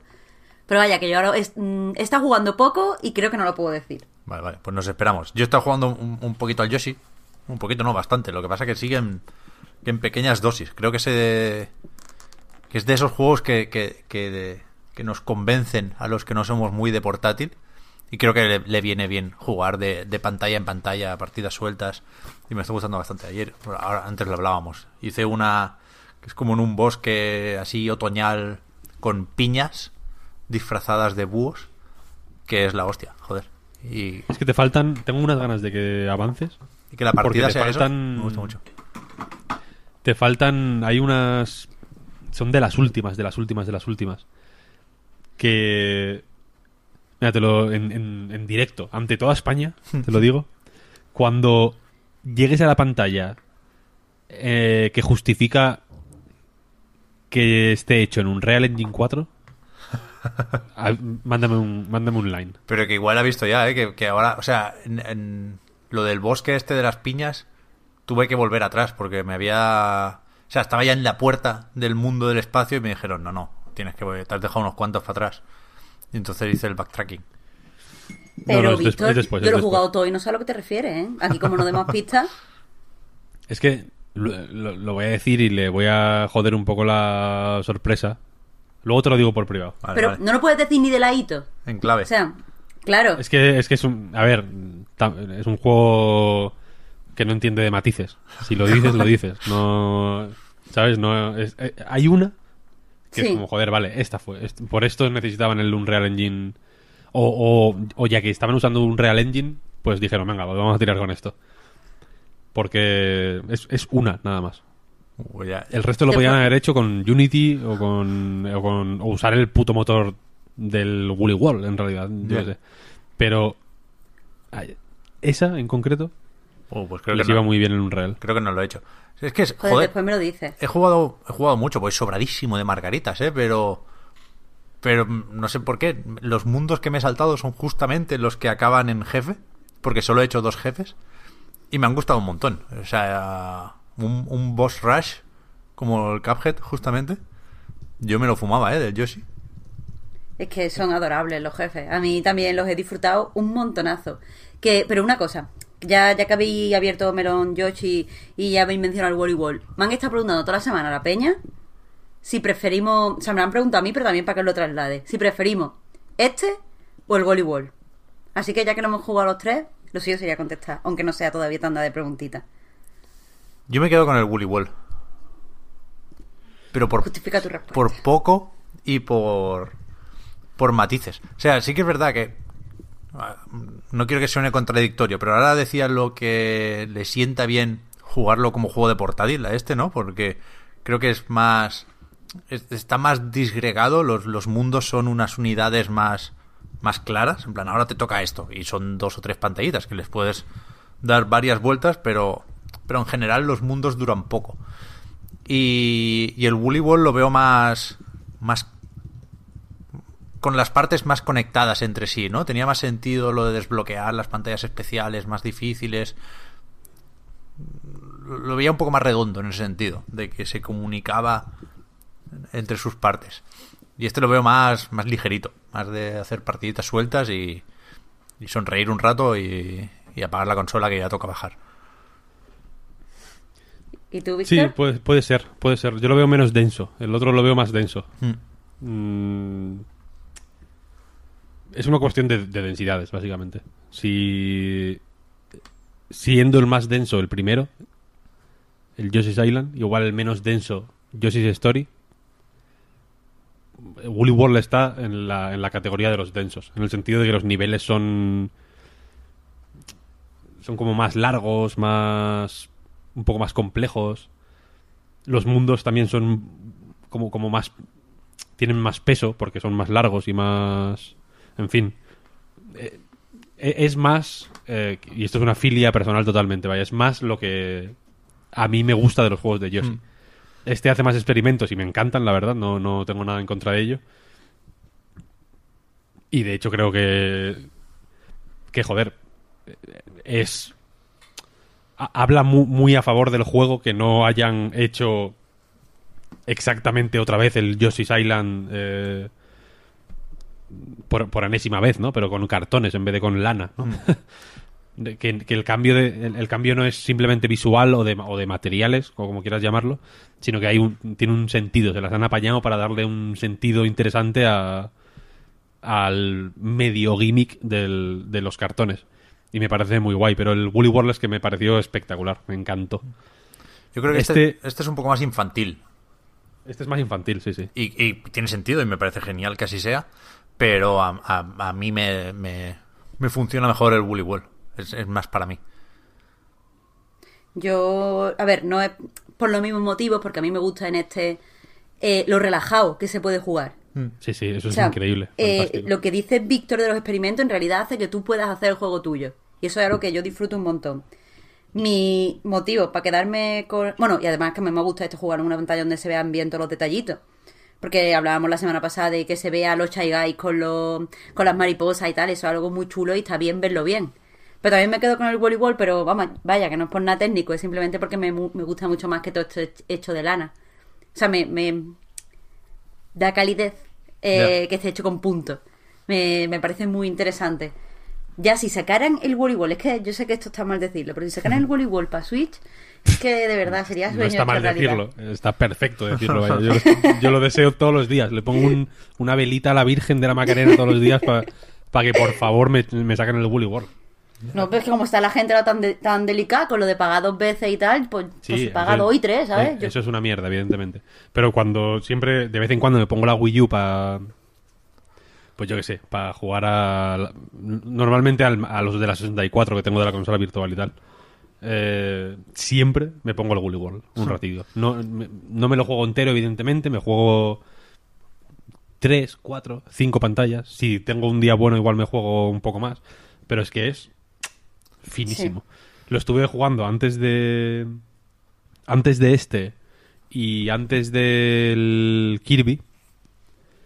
eh, pues la, versión de, de 3DS que tiene un poco el mismo problema que tiene el Kirby de que la- el Woolly World original es hiper bonito y como que lo único que quieres realmente es verlo más bonito ¿no? y entonces el de 3DS es- está bien, digamos, tr- traducido a dos pantallicas muy pequeñas, a una pantallica muy pequeña técnicamente, pero evidentemente se pierde eh, eh, precisamente esa calidez que, que decías, Marta. Pero es el, el- o sea, creo que el hecho de que funcione tan bien en 3DS, ta- eh, el, el Woolly World concretamente, es porque es bueno, de una manera esencial. Es un, es un juego bien diseñado, es un juego interesante, más allá de la calidez. La calidez le da un envoltorio increíble, pero por ejemplo el Kirby Sí. funciona un poco peor, porque no es tan bueno. Es un juego que está guay y que juega mucho a la sorpresa y que y que es y que es muy bonito y que y que a mí me pone personalmente de muy buen humor siempre que lo juego. El Kirby en el reino de los hilos, quiero decir. Eh, pero me ponía de mejor humor en, en Wii. Porque era más bonito. Y entonces, una serie de pequeñas. mm, de, momentos menos interesantes que tiene. Que en, que en Wii se compensaban porque era muy bonito. En 3DS no, porque es, más feo. Y el. Y no pasa con los, con los eh, Kirby's de 3DS normal que son mucho más bonitos. Que como no, no se nota un ejercicio de compresión. Eh, Están hechos para ahí y se nota que están bien hechos para la 3DS de, de base. Y con el Woolly World se nota efectivamente que se ve un poco peor. Jode no ver las texturitas de la lana. En, en Wii U mola que se ve como pelito. O sea, como un detalle muy fino del pelito de. No me refiero al, al, al- a las a- al hilo normal que forma la lana, sino como al, al despelujado que aparece en la lana en un jersey a veces, ¿no? Se ve como un nivel de detalle extremo, ¿no? Y aunque se pierda eso, que jode mucho, el juego es fantástico porque los el, el diseño es muy bueno. Aunque personalmente os digo que jugarlo en 3DS eh, es muy, muy incómodo. Sobre todo cuando ha- hace que ellos sí se mantengan en el aire. Eso me pasa con en 3DS con poco juego. que la encuentre incómoda. Y el voleibol para mí es un poco incómodo de jugar. También, en- también es un poco más incómodo porque se, se presta menos a, a- a mantener pulsado el botón, es raro, Sí. es pequeñica. Pero, pero vaya, yo comparando... Hubo un momento de, de- Mi momento Madre Teresa de Calcuta, cuando decidí darle una segunda oportunidad a Yoshi's New Island, que es el anterior de 3DS precisamente. Hmm. Eh, después de jugar a Woolly World. Y, y- O sea, merece la pena jugarlos en paralelo o uno después del otro sin, sin separación de tiempo entre los dos, digamos. Porque se, se aprecia más eh, la genialidad de Woolly World y es más, y es más fácil localizar los fallos de, de New Island. Que puede. O sea, cuando los describí en su momento, a mí me parecía que estaba siendo muy picajoso. Porque tiene que ver, por ejemplo, con dónde están escondidas las. Eh, las nubes estas con interrogación, ¿no? Que aparecen cuando. Cuando saltas, cuando pasas por donde están es- mm, invisibles, digamos, ¿no? Por dónde están las monedas rojas, todo es- la colocación de los, de los coleccionables es eh, tramposa. No es interesante. Porque es- lo único que te pide es que camines por todo el nivel. No te pide que hagas ningún tipo de uso de la inteligencia, digamos, ¿no? O, de, o, de, o incluso de simplemente de, la- de tu capacidad de atención que, que si ocurre en el, en el en el Woolly World o incluso en el Crafted World, vaya, que es como, joder, aquí hay una estructura, digamos, y sé que subir ahí arriba es muy difícil, pero parece que se puede hacer, ¿no? Y cuando lo haces, aparece ahí en la nubecita y dices, correcto, así se hace. O, o hay una... Hay un pasillo, por ejemplo, y hay una zona en la que hay una en un patrón que es asimétrico en, en la digamos en la, en la arquitectura del pasillo hay un espacio que es ligeramente asimétrico ligeramente distinto a los demás. Y saltas ahí y aparece el- la nube. Es como correcto esto es lo que yo quería. En el New World hay muchas veces que simplemente es ir sal ir mm, probando en todos los lados al tuntún hasta que te aparece el chisme. Y es un poco frustrante porque es menos porque hace que el juego sea menos divertido y traiciona mm, de manera directa lo que las bases que sentó eh, Yoshi's Island, vaya, en el puto año 96. Que entiendo que es relativamente difícil eh, que no te haga sombra ese juego porque es una, es una delicia, es una maravilla total. Pero pero yo creo que tanto Woolly World como Crafted World siguen muy bien esas enseñanzas y le dan un rollo propio y lo y, juegan muy bien con el rollo de la lana y del cartón para mm, dar forma a versiones nuevas de esas mismas ideas. No, no son simplemente imitaciones de lo que hacía Yoshi's Island, sino que son eh, traducciones a otro material de esas de esas eh, fórmulas o de esas bases o como queráis llamarlo, ¿vale? Y me parece muy guay. O sea, y, y, y lo siento por mm, machacar al New Island, vaya. Pero eh, el Crafted Wall, por ejemplo, la demo me pareció guay, pero tampoco me emocionó. Pero tenía confianza porque es de Goodfield, que creo es como, joder, lo hacen bien, es un buen estudio. No Ah. es un estudio conocido, no es no son una gente muy con mucho prestigio, ni con mucha fama, ni que se hable mucho de ellos. Pero, pero haciendo juegos han demostrado que los hacen bien. Y los, y los Kirby que han hecho son buenos, y los Yoshi que han hecho son buenos, y, y es que lo hacen, joder, son buenos, ya está. Hmm.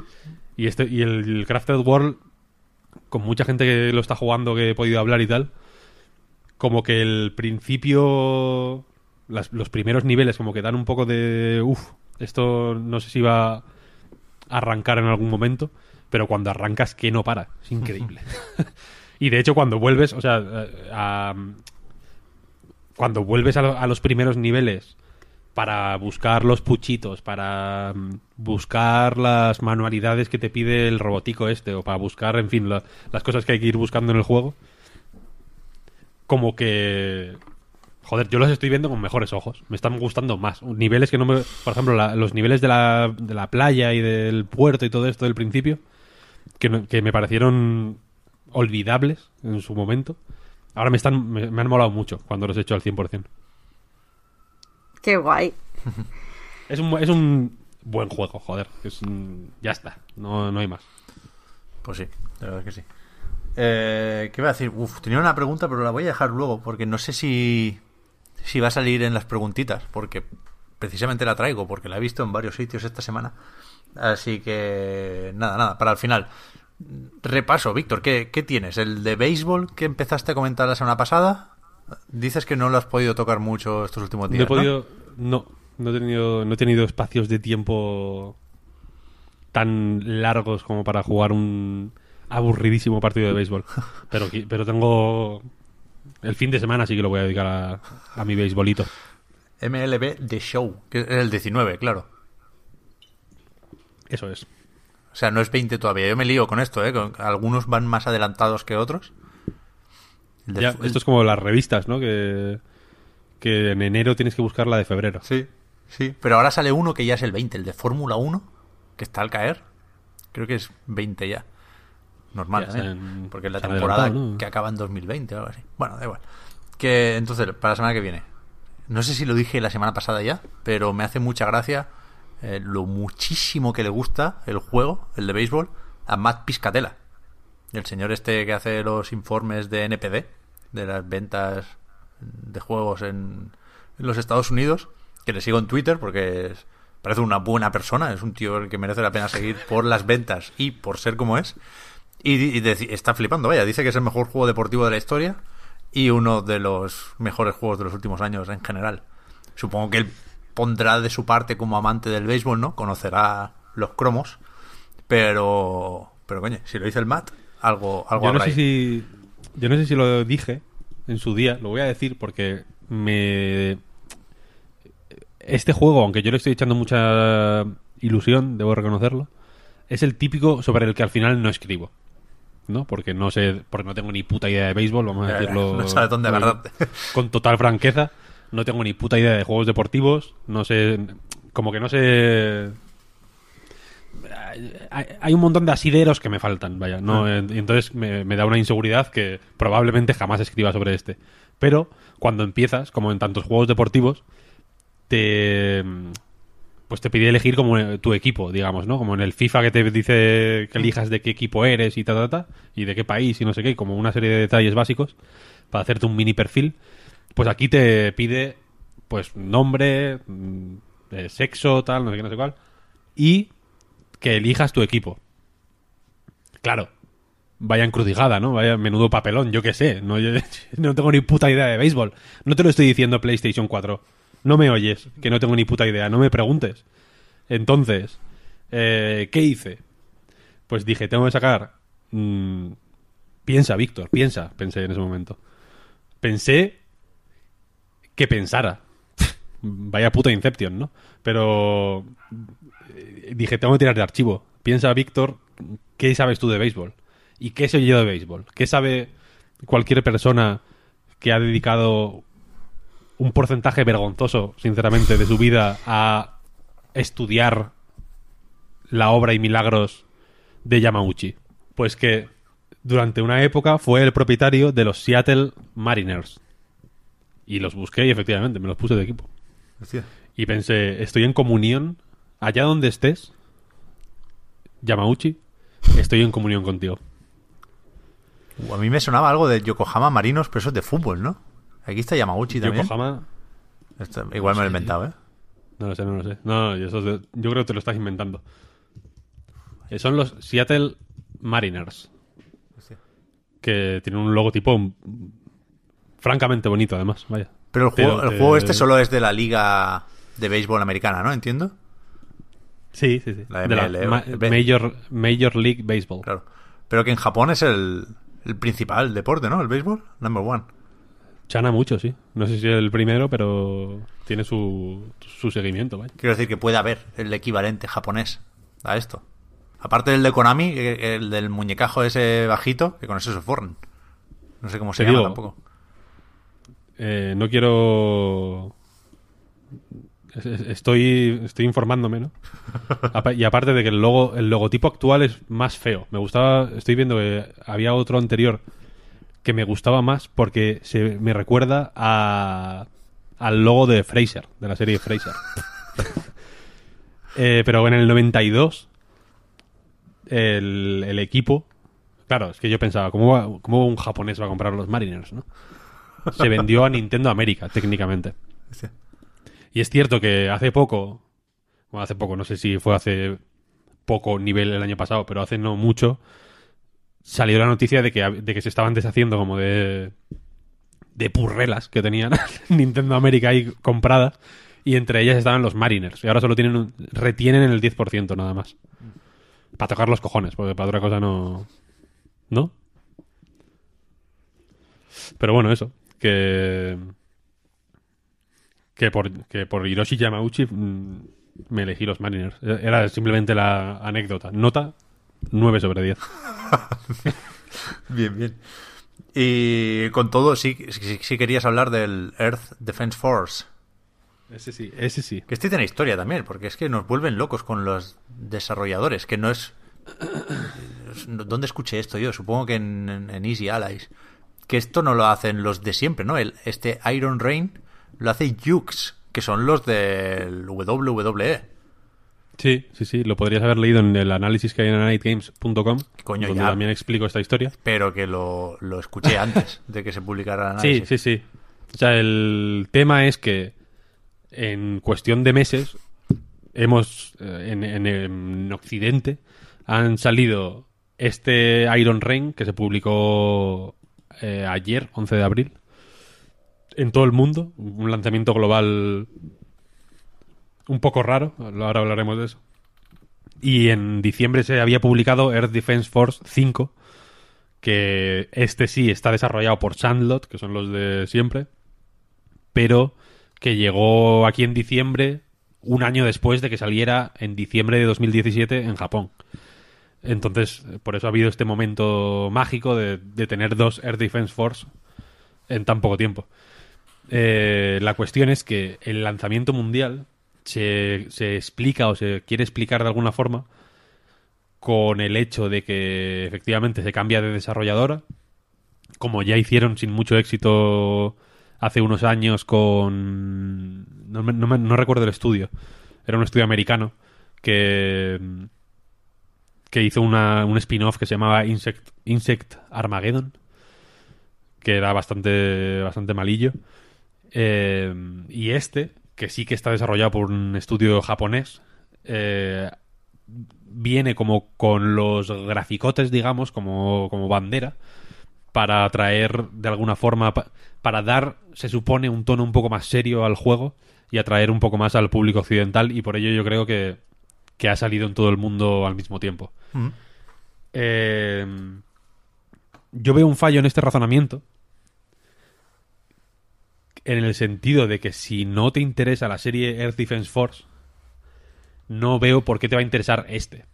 En concreto, por muchos graficotes que tiene, que tampoco los tiene tanto. Eso voy a decir. Hay que ir, hay que ir Claro, es el- matizando cosillas poco el- a poco. El tuerto en el país de los ciegos, como mucho. Sí, sí, Como- totalmente, como totalmente. mucho. Eh, y la cuestión es que, eh, aunque por lo demás es relativamente business as usual, por así decirlo, es un juego de matar bichos sin parar en diferentes escenarios mm, relativamente basados en, sitios reales, por así decirlo, en, ciudades o en ambientaciones más o menos eh, localizables en un mapa. En plan, hay una carretera con un desierto alrededor y con una gasolinera en medio en el que de pronto aparece una horda de insectos que puede ser pues cualquier eh, cualquier tramo de una carretera de yo que sé de Nevada con con una gasolina la típica gasolinera ahí perdida en medio de la nada Eh, pero la cuestión es que los graficotes eh, no, no se meten ahí. Quiero decir, los graficotes no, no quieren meterse en la base del juego que es y sigue siendo y, y- y Dios quiera que lo siga siendo para toda la vida.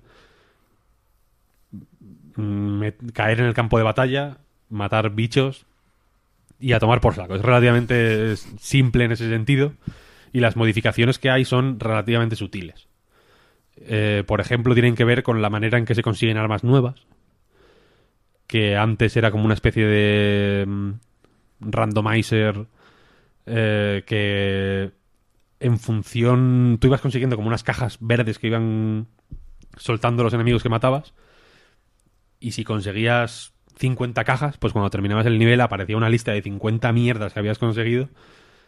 Una lista infumable que, era imposible de comprender y que luego tenías que ir, digamos, eh, familiarizándote con todo el material que ibas consiguiendo en los menús de personalización y tal y cual. Es un proceso que parece mucho más infernal de lo que acaba siendo y que en realidad eh, lo acabas dominando con una soltura fantástica cuando, cuando llevas eh, unas cuantas horas jugando a un Earth Defense Force. Y aquí, en vez de eso, se van consiguiendo planos de armas nuevas a un ritmo un poco más bajo. No, el inventario de armas no aumenta de una forma tan, tan loca como los anteriores. Hay menos armas, pero son más distintas entre sí. Porque en, el Air el- en un Air Defense Force normal hay un montón de armas, pero eh, con la excusa de que unas son prototipos y unas son versiones mejoradas de no sé qué, con, todas con su texto explicándote quién diseñó el arma y, y un poco una historieta eh, si- excesivamente detallada de, de- de- de- de dónde sale ese arma. Pues había muchas armas que eran básicamente lo mismo, pero con pequeñas variaciones de stats. ¿no? En plan, esta hace un poco más de daño, esta tiene un poco más de cargador, esta tiene un poco más de cadencia, en fin. Y aquí hay menos armas, pero eh, se compran de otra manera. Porque los enemigos, en vez de dejar caer, pues eso, armas, lo que dejan caer es gemas de distintos colores que van cerrando el acceso a las nuevas armas. Así que no tienes que, que encontrar las armas en, en la partida, sino que tienes que comprarlas en los menús. Que es un cambio relativamente ligero, pero que le va bastante bien en realidad para bloquearte el acceso a las armas más tochas.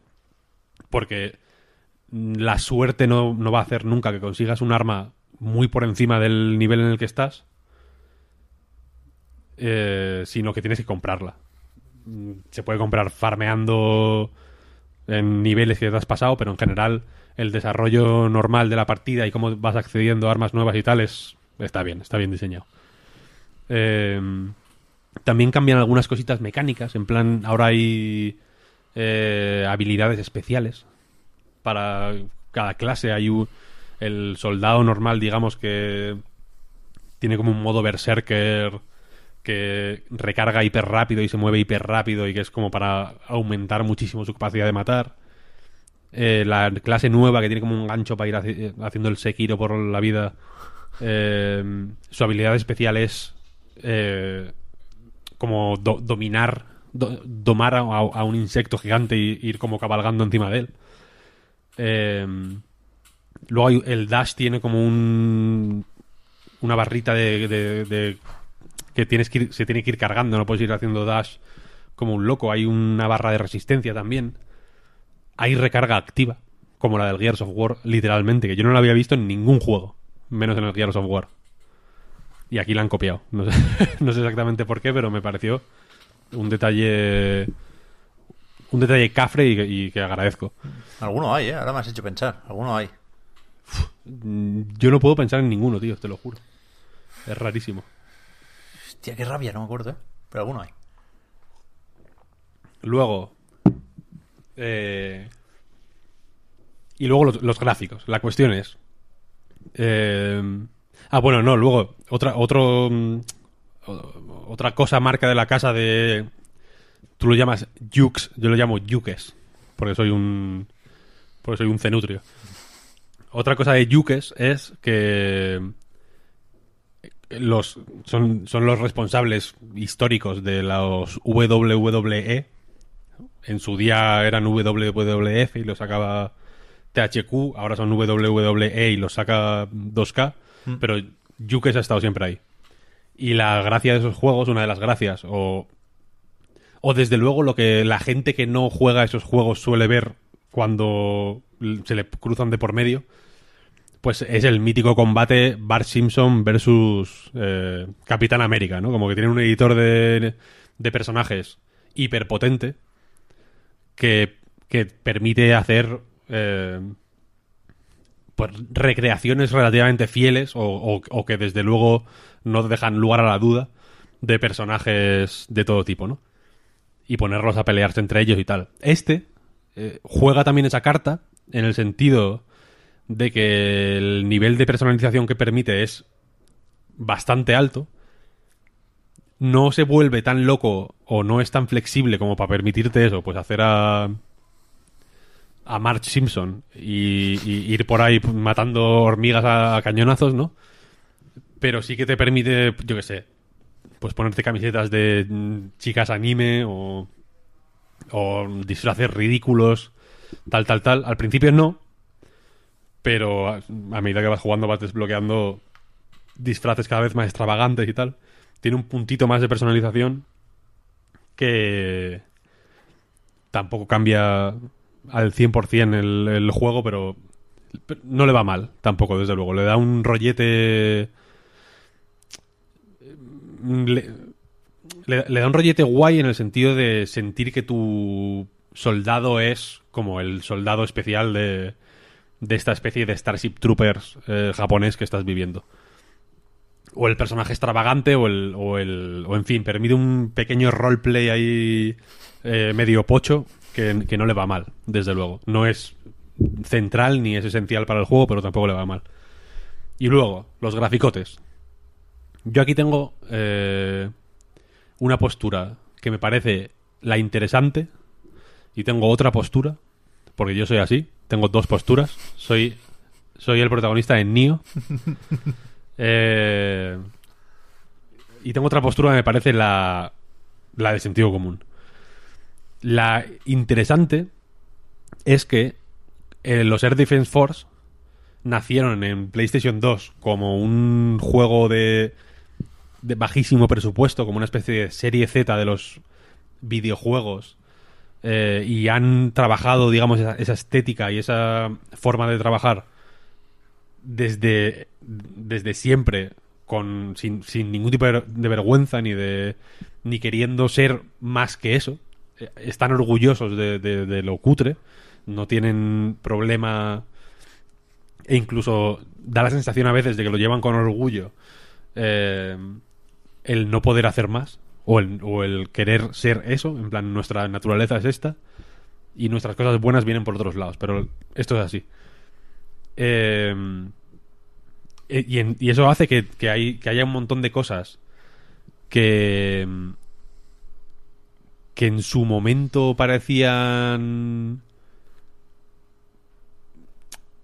mm, hiper avanzadas para cualquier juego, en plan ciertos efectos visuales, ciertos eh, shaders, cierto cierta mm, cierto número de, de- o cierta complejidad poligonal en la destrucción de los edificios o, o cierta cierto tipo de representar las explosiones que que ahora mismo en cualquier juego de de Microsoft o de Sony o bueno de Nintendo yo qué sé en Nintendo no hay explosiones pero en- eh, de cualquier estudio digamos de primer nivel sería inaceptable completamente y en los Air Defense Force son como marcas de la casa y son frescos porque es como, joder, mira esta gente, qué, qué pocos complejos tiene. Son una, una muestra de, de falta de complejos y de, y de desenfado.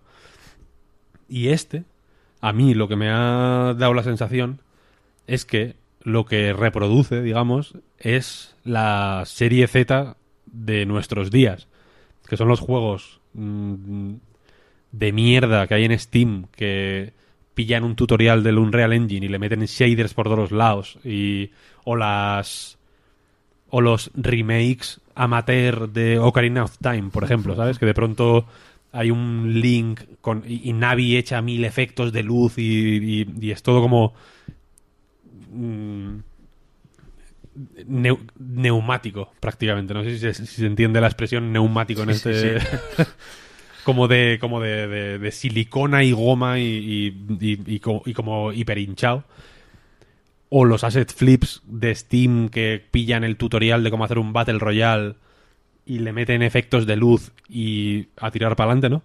Entonces me da la sensación de que, o me ha recordado desde luego a ese tipo de, de- de gráficos, ¿sabes? En vez de a los gráficos de... O sea, si los Air Defense Force, incluso el que salió hace cuatro meses, me recuerda a Play 2, este me recuerda a ese tipo de juegos.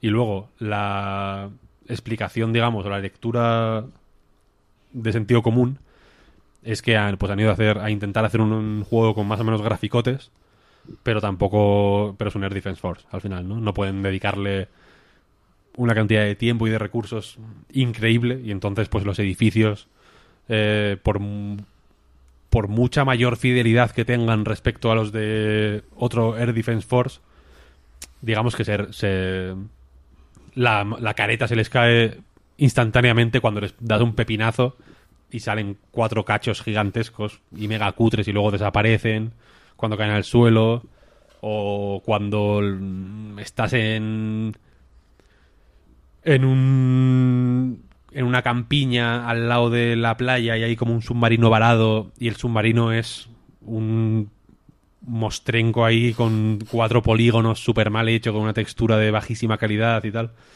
Eh, y sin embargo sí que sí que mola mucho cuando hay enfrentamientos con con monstruos gigantes por ejemplo que es algo que en los Air Defense Force también como que gotean mucho. Eso- esos, esos enfrentamientos como especiales, digamos, porque son momentos más espectaculares y como que tienen cierta anticipación y que a veces eh, estás eh, atacando y atacando y atacando a un a un bicho gigantesco y de pronto parece que no vas a matarlo en la vida y, y- y se retira, ¿no? En plan, ah, hemos conseguido que se retire, tal. Tiene como esos momentos inocentones de intentar hacer como una narrativa ahí un poco más compleja con los enfrentamientos, que aquí se mantiene y que aparte mola bastante porque eh, visualmente son más impactantes y mola el diseño de los robots con los que te enfrentas a los, a los bichos gigantes y tal.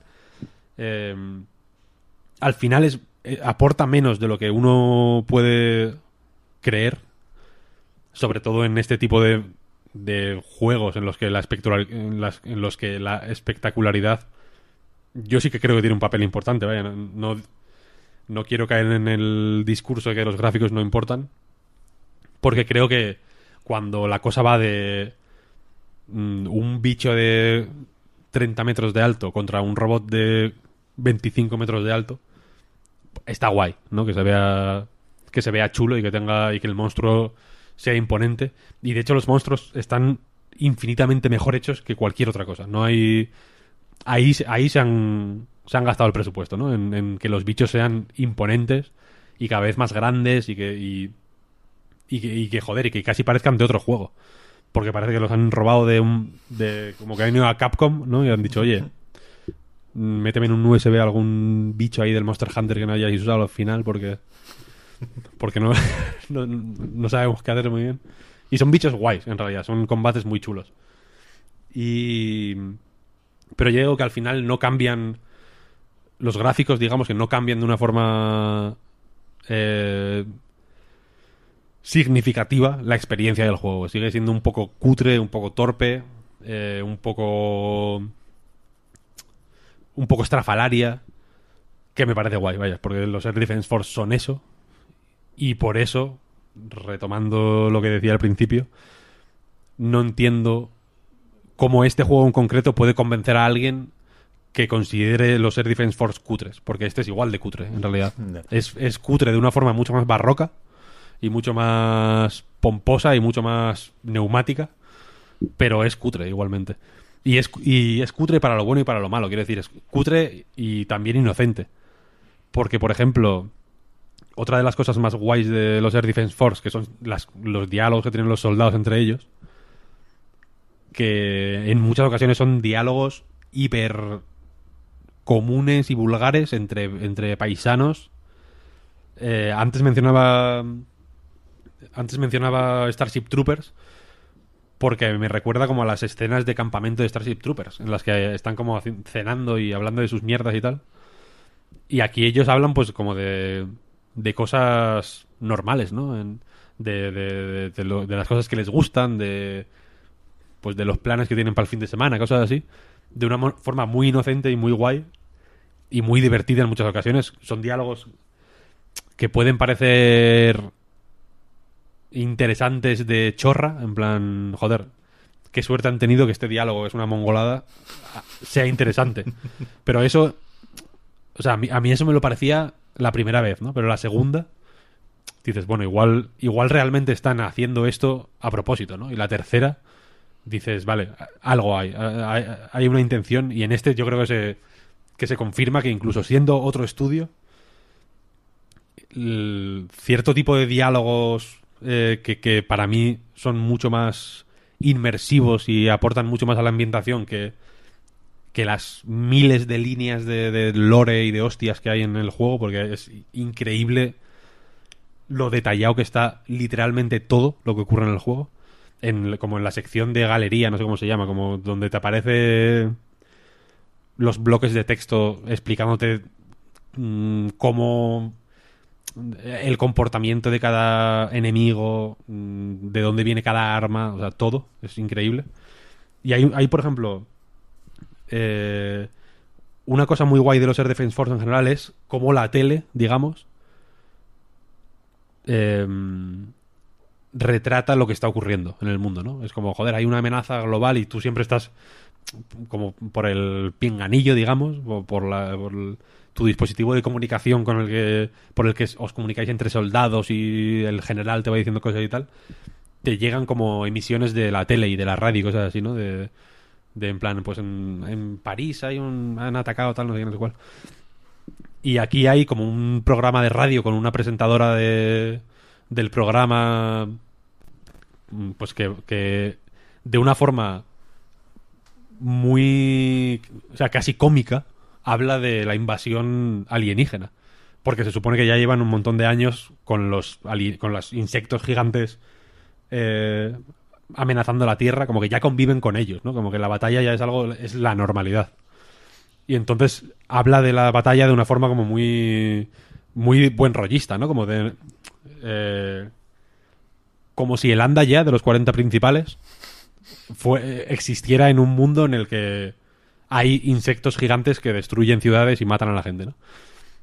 Y hay conversaciones de soldados eh, en plan hablando sobre la presentadora, en plan, joder, sí, es que me, me gusta tal, estoy enamorado de ella, me encanta, me- es, es lo que me anima en el día a día cuando salgo al, al campo de batalla, tal, no sé qué.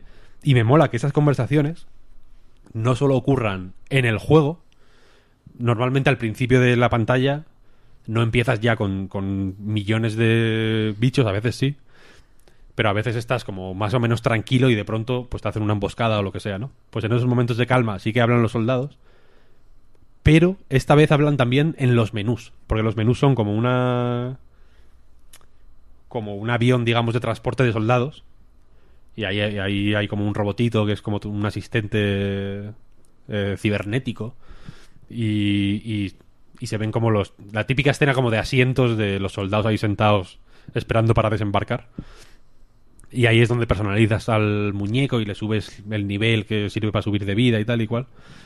Y ahí hablan los soldados. Y hay, y hay conversaciones que son. Joder, que son geniales, realmente, son muy guays. Le dan un rollo fantástico al juego. Y. Y creo que.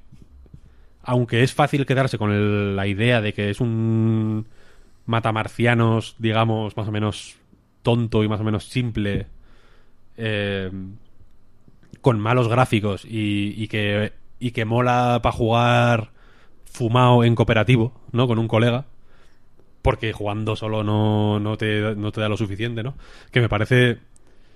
Me parece un sutil desprecio a, a este tipo de juegos, el de este es para cooperativo. Como, a ver. A cooperativo, yo que sé, a cooperativo igual mola darse cabezazos contra una pared, yo que sé. Si la conversación con el de al lado es suficientemente interesante, igual, hasta- igual eso, darse martillazo en la rodilla puede ser in- in- divertido también. Eh, Como el Wildlands. como el Wildlands, efectivamente. juegos, juegos teléfono. Y, y yo, pero yo creo que este es. eh, o sea, los Air Defense Force en general es cierto que en cooperativo molan porque tienen una capa, digamos, o una naturaleza de arcade descerebrado y sin y que no exige mucho, ¿no? Que no te exige demasiado compromiso para disfrutarlo de una manera que, que se siente como óptima. En plan, si no prestas atención, no, te, no parece que te estés perdiendo nada, en realidad. Pero que si rascas un poco, o si, o si prestas atención, o si, o si simplemente lo juegas escuchando lo que dicen los soldados y fijándote un poco más, eh, también tiene, no, no digo que sea un rollo, yo que sé, Nier Automata, ¿no? Que de pronto te hablen de Schopenhauer, pero... Pero joder, sí, sí tiene un, una artesanía y un oficio ahí que es, que es guay. Como que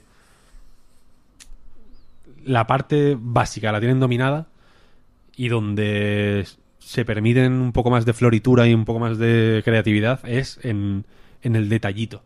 Y a mí, personalmente, eh, desentrañar esos detallitos me, me mola mucho.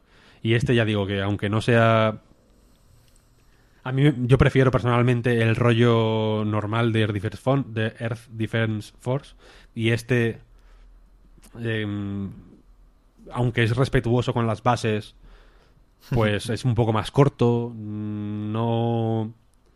El rendimiento es bastante peor porque tiene como más graficotes de los que puede permitirse que no valen para nada y que al final lo que hacen es que el juego vaya un poco renqueante, que sea un poco menos limpio, porque el otro es el otro es más simplote, pero también visualmente es mucho más legible. Este tiene momentos de, de- confusión total que no llevan a ningún lado y que creo que no son que no son intencionados, que son que son una consecuencia inesperada o, o- no deseada de, de- ese uso de los graficotes. Ya digo que este es respetuoso y, y- para un fan, digamos, que pueda disfrutar de, de esas varias capas de, profundidad o de o de texto que puede tener un, juego de esta serie, yo creo que le puede gustar. A mí me, a mí me ha gustado. Yo, no he jugado mucho a, ningún Earth Defense Force. Sí que no sabría decirte cuál era. Alguno en 360 estuve por ahí cuando alguien jugaba, como mínimo, seguramente tú, Víctor, y, cogería un rato el mando. Pero a ver si este o cualquier otro, ¿eh? no, sé si están en el Game Pass, por ejemplo. Creo que son juegos que, que necesitan de ese empujoncito, ¿no? De que te lo den con el Plus o te lo pongan con el Game Pass o algo así. Pero me, me apetece, ¿eh? Ahora me ha gustado lo de los, los diálogos, sobre todo. Y es algo que eché mucho de menos, por ejemplo, en, en el juego de Attack on Titan, que el otro día vi una nota de prensa y recordé que tiene que salir otro o una versión del 2. o No sé muy bien qué diablos es. No lo quiero mirar porque tengo pendiente la última temporada del anime y no quiero spoilers. Pero ahí pasabas muchísimo rato en el campamento y las conversaciones eran una cosa, una cosa. gordísima. Di, di, Marta. De Attack on Titan, ¿te has enterado del spoiler ese que estaba en todos sitios? No, Vale, vale, nada. No se lo cuentes, no se lo cuentes. que lo No, no, que solo. no se lo voy a contar, era solo por saber si tenía eso, Pero- ese conocimiento. Creo que lo dije en, en el podcast. O sea, en algún momento al final de la segunda temporada cometí el error de, de, de mirar por dónde iba el manga, ¿no? Que sabía que iba mucho más adelantado que el anime. Y, y sé cosas, vaya, que no que en ese momento no se habían visto en el anime. Pero no sé ahora que, cuál es el spoiler de moda. No, no, no quiero Nada, si lo, si lo supiera... Nada, nada, continúa, perdona, solo Vale. quería saber en qué punto del no spoiler estabas. Vale, vale, vale. No, no, tengo que ponerme al día, ¿eh? es verdad. No, no me acordaba y, y cuando- leyendo la nota de prensa dije, coño, a ver si está... Estaba en Netflix, creo, la última vez que lo miré. Bueno, no sé. Eh, ¿Qué iba a decir? Ah, sí, lo del Game Pass y demás, con el Earth Defense Force. A ver si, si hay alguno, lo tengo que mirar. Porque... Este, eh, pequeña nota al pie. Es cierto que este creo que ha salido a 60 pavos. Y el anterior también. Que guay, o sea, no ningún problema los juegos que tengan el precio que tengan que tener. Pero los dos salieron solo en digital. Y, y creo. Creo que es un poco arriesgado poner estos juegos a 60 pavos en digital. Joder, te diré. Llámame loco. llámame loco. Pero que quiero decir que, que. que si tres personas ven este juego a 60 pavos, yo creo que ninguna lo compra. Pero si lo ven a 20, igual lo compran a las tres. Puede ser, puede ser. ¿Sabes, lo- ¿Sabes la cuenta que he hecho? Sí, sí, sí. sí. O sea, que, que es. Que, joder, guay, ¿no? O sea, si, si salieran en físico, fíjate lo que te digo, igual hasta me los compraba a ese precio. Por tenerlos, porque me, porque me hace. Aparte de que me gustan, me hace gracia, porque, joder, son, son juegos mm, de serie Z que, que no se ven ya y, y- y me molaría tenerlos presentes, digamos, en la estantería. Pero en digital, uf, Ya. Ya ves. tienen un peligro, ¿eh? Ya te lo digo. 60 pavos. Pero, ¿qué, qué iba a decir eso? Ah, sí, lo del Game Pass, que hacemos como unas pequeñas secciones más o menos fijas. Hemos hecho la faltita a Ubisoft, que está bien. Inocente. ¿Cuál ha sido? ¿Cuál ha sido? Lo del Wildlands. No sé. Ah, lo del Wildlands. Es que mira que era malo el cabrón del Wildlands, ¿eh? Y después, lo del Game Pass también me parece guay convertirlo en, en- en recordatorio eh, semanal o mensual o lo que toque, porque es, es fácil olvidarse del Game Pass, ¿no? Es, es más fácil recordar los juegos del Plus y del Gold, cuando yo creo que ahora mismo es mucho más interesante lo del Game Pass. Que a falta de ver qué sale en el Inside Xbox de la semana que viene, el día 16, eh, entiendo que van a anunciar la Xbox One S sin lector y ese Game Pass.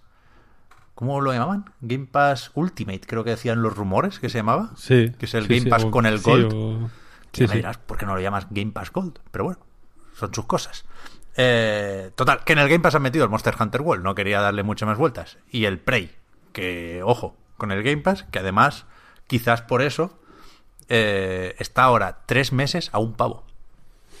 Y que se, si lo tienes ya, se te suman tres meses. Sí.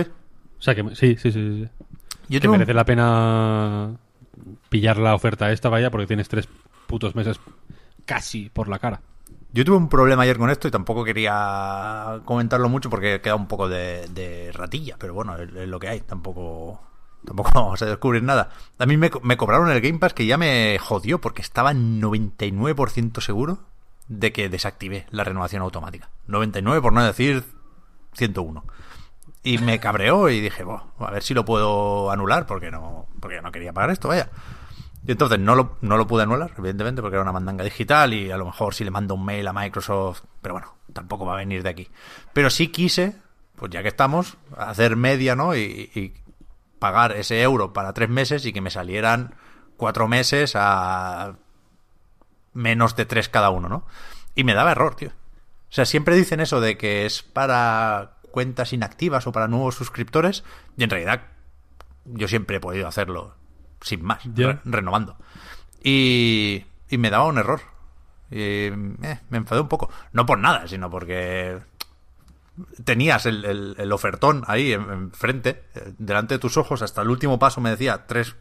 O sea, un mes, diez pavos, tres meses, un pavo. Te lo estaba diciendo, el ofertón, hay que, hay que hacer esto. Y no me dejó. Y me lo quería poner, entre otras cosas. No voy a jugar ahora al Monster Hunter World, igual si al Prey, que no lo jugué. Pero que me interesa, y eso lo quería comentar también contigo, Víctor, la actualización del aniversario de Sea of Thieves. Que le meten pesca Hostia, y le, no. le meten la historieta. ¿Has estado al loro de esto? Sí, hace un tiempo que no juego, tío. Tengo ganas de, tengo ganas de volver. Creo que esto se activa el 30 de abril. Me suena, ¿eh? El otro día se publicaron avances de esto. Y es una misión en plan los Goonies, con, con historia, con cinemáticas y hostias. Y, y se puede pescar, y se puede cocinar lo que pescas. Eso es, eso es un goti. Vaya, no... Claro, está, el, está el rollo este de... Tiene toda la pinta de que esto es lo que tenía que haber salido de inicio, pero ya sabemos que no fue así, no podemos cambiar el pasado, y, y parece un buenísimo mo- momento para volver a Sea of Thieves, los que nos fuimos. Yo, yo quiero jugar, sí. vaya, lo, lo voy a hacer. Con la pesca es irresistible. Pues algún día nos ponemos, a ver qué tal. Mola. También le ponen un, un- una arena, un modo competitivo que no, ahí no me vais a ver. Pero bueno. Porque arena ya tenía. Pero algo, algo más. Las pues no. playas. Ah, hostia. Uf, aquí me, ha- me has pillado. No, no me lo esperaba. Vamos con un par de preguntitas rápidas, Víctor. Y si no. Sí, hombre, claro. Y si no Claro, está la mío. que yo quiero hacer, la hago también al final, que es muy rápida también. Claro que sí, hombre. Eh, vamos a ver. Eh, mm, anónimo. Dice, estimados. Oh. Me gusta que nos llame estimados. Parece que Enroque quiere seguir la guerra contra Knight. Hostia, Esta vez contra Pep. Ojo. ¿qué dices? En su último podcast dijo que la Master System era un chiste de consola Hostia. y que el catálogo de Mega Drive, Genesis, es muy malo comparado con Super Nintendo. ¿Qué opinan? Y, y- y remata. Fíjate. Fíjate. Eh, esta, esta maniobra que, te- que está haciendo este hombre o esta, o esta mujer, esta persona, si, si ni merece el título de persona, porque termina. Coincido con Enrique y por eso me escondo en el anonimato. Hostia. Uf, o sea, que ha venido a traer beef también de su parte. Yo no digo nada, pero creo que es, creo que es el propio Enroque Hostia. avivando un fuego que yo por todos los medios intenté apagar en su momento, pero que desde luego parece que sigue sigue humeando ¿Pero tú crees que nos llamaría estimado? Enri- Enroque. Para despistar. para para despistar. Ah, claro, claro, claro. vale, para despistar. Ti- Tiene todo el sentido esto, ¿eh? Tú piensas que ahora Enrique es. ah, Es un youtuber de éxito, como casi, como casi todo el mundo, y ahora le ha dado por el disfraz, es un maestro del disfraz. Es, es a la vez un shinobi, un caballero medieval, lo que haga falta. Con lo cual, esa, esa cosa camaleónica le viene ahora. Es verdad. Claro, y aquí el Tiene- tiene anonimato, digamos. Sí, sí. se lo hemos puesto en bandeja. Joder, ya ves. Porque, porque, porque tú dirías, no hombre, no, seri- no haría una pregunta anónima. Él lo que haría sería crearse un usuario con un nombre falso, y- incluso con una foto de sacada de 20, Que como si fueran unos bots de estos de... como si fuera otra persona, claro, en plan, claro. eh, eh, un disfraz realmente, ¿no? Pero ha pensado eso, o sea, ha pensado que nosotros pensaríamos eso, y ha dicho, no, no, no, voy a hacer lo que yo no haría, que es eh, preguntar de forma anónima, ta, ta, ta.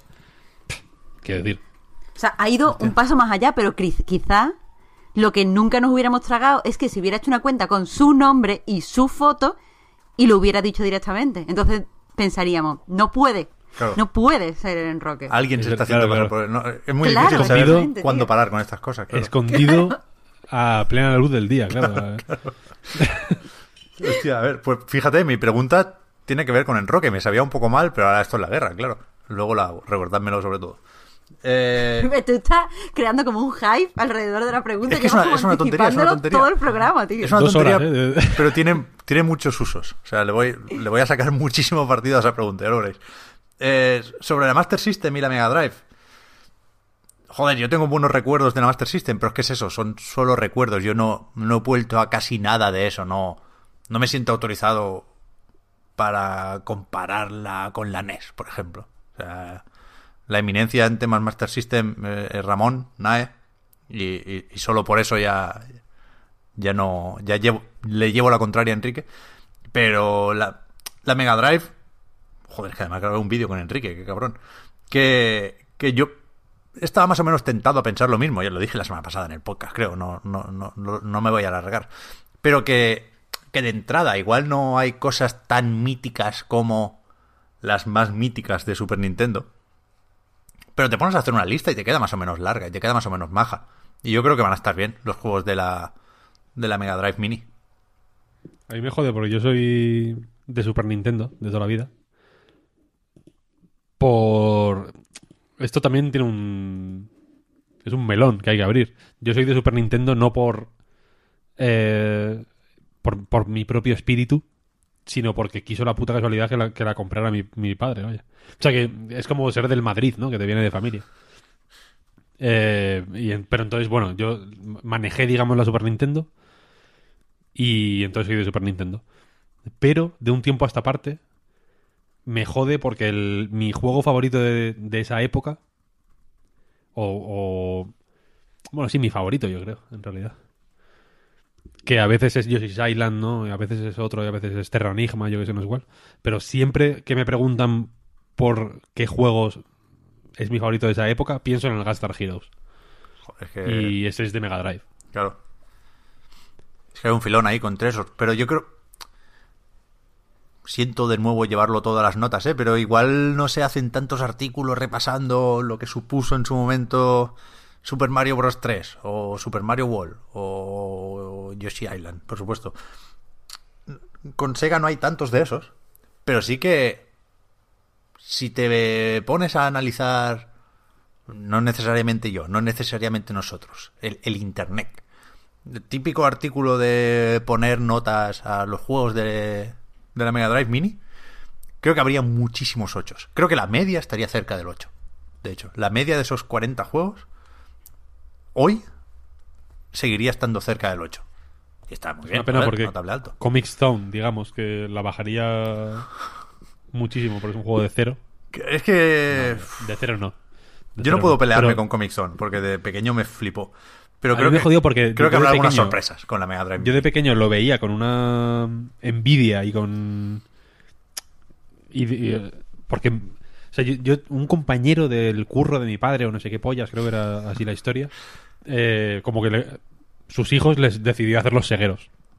En ese momento, digamos, en el que un padre tiene que decidir qué valores le inculca a, a su descendencia, ¿no? Él dijo, pues yo quiero seguerismo. Mi padre dijo, yo quiero nintenderismo, ¿no? Yo quiero orden, quiero, quiero pulcritud, quiero pues una- unos valores judeocristianos eh, firmes, ¿no?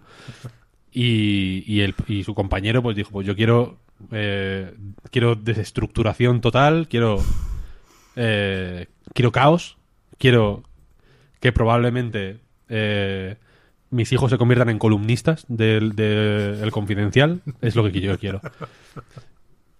Cada uno elige como quiera, ¿no? Pero, pero para, digamos, tener en cuenta también el punto de vista contrario, entre padres se iban intercambiando las consolas, ¿no? En plan, toma esta consola.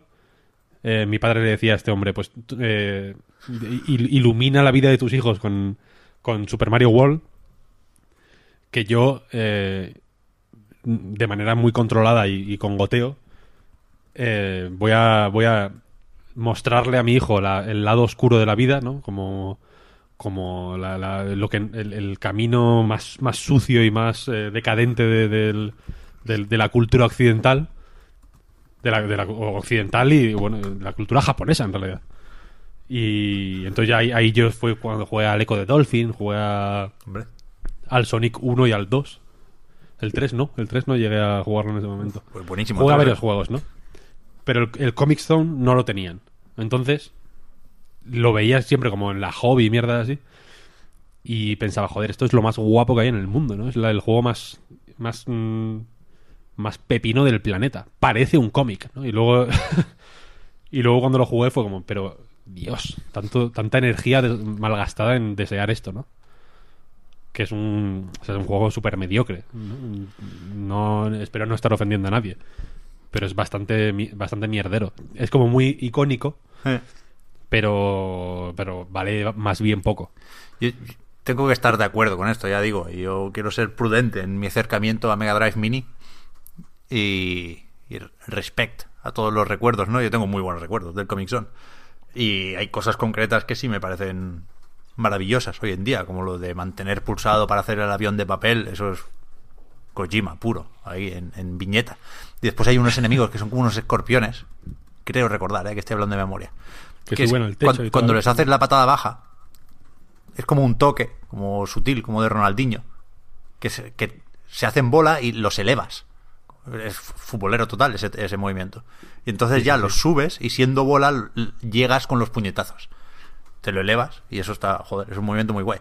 Pero creo que va a haber decepciones, se van a romper corazoncitos cuando nos pasemos el Comic Zone en 20 minutos con la Mega Drive Mini. Porque es lo que dura el juego, ¿eh? Si- Siento la- joderos los recuerdos, pero es lo que dura. 20 Con- minuticos. eh, esto, esto de las decepciones es la hostia porque a mí me pasó con el Destruction Derby en la PlayStation Mini. Yo no sé por qué el Destruction Derby lo recordaba como el mejor juego de la historia. Plan, Esto es increíble. Lo- lo- realmente es fue, fue un, un progreso. Y es malísimo. Dios. Qué asco. Pero bueno, no sé. El eco de Dolphin, sin embargo, va- yo creo que va. Joder, cómo la. Yo creo que el eco de Dolphin se disfruta más como adulto. Claro, y el Touch Manel. Y hay algunos que van a sorprender. Van a su- la media va a subir por donde menos nos lo esperamos. Sí, sí, sí, totalmente, totalmente. Esto es así. Y, y la Master System, yo creo que una Master System Mini se podría haber hecho y se tendría que haber hecho. Vendería más la Mega Drive, pero. Pero por justicia, o sea, para mí las consolas mini de Sega, a rebufo totalmente de forma descarada de, de NES y Super NES Mini, tienen valor como reivindicación, como lo que decíamos el otro día, ¿no? Que esto también estaba bien. Y, y si se hace for Justice, pues la, la Master System tenía que entrar ahí también. O sea, la, la- la historia tiene que recordar a Alex Kidd, por ejemplo. Y no estoy Sí, eso seguro sí, eso de, sí. que, de que se haya hecho todo el trabajo necesario ahí. Pero bueno, últimamente estoy por, por comprarme la Mega Drive Mini. ¿eh? La semana pasada dije que no y ahora estoy un poco más por el sí. A ver si van saliendo nuevos juegos.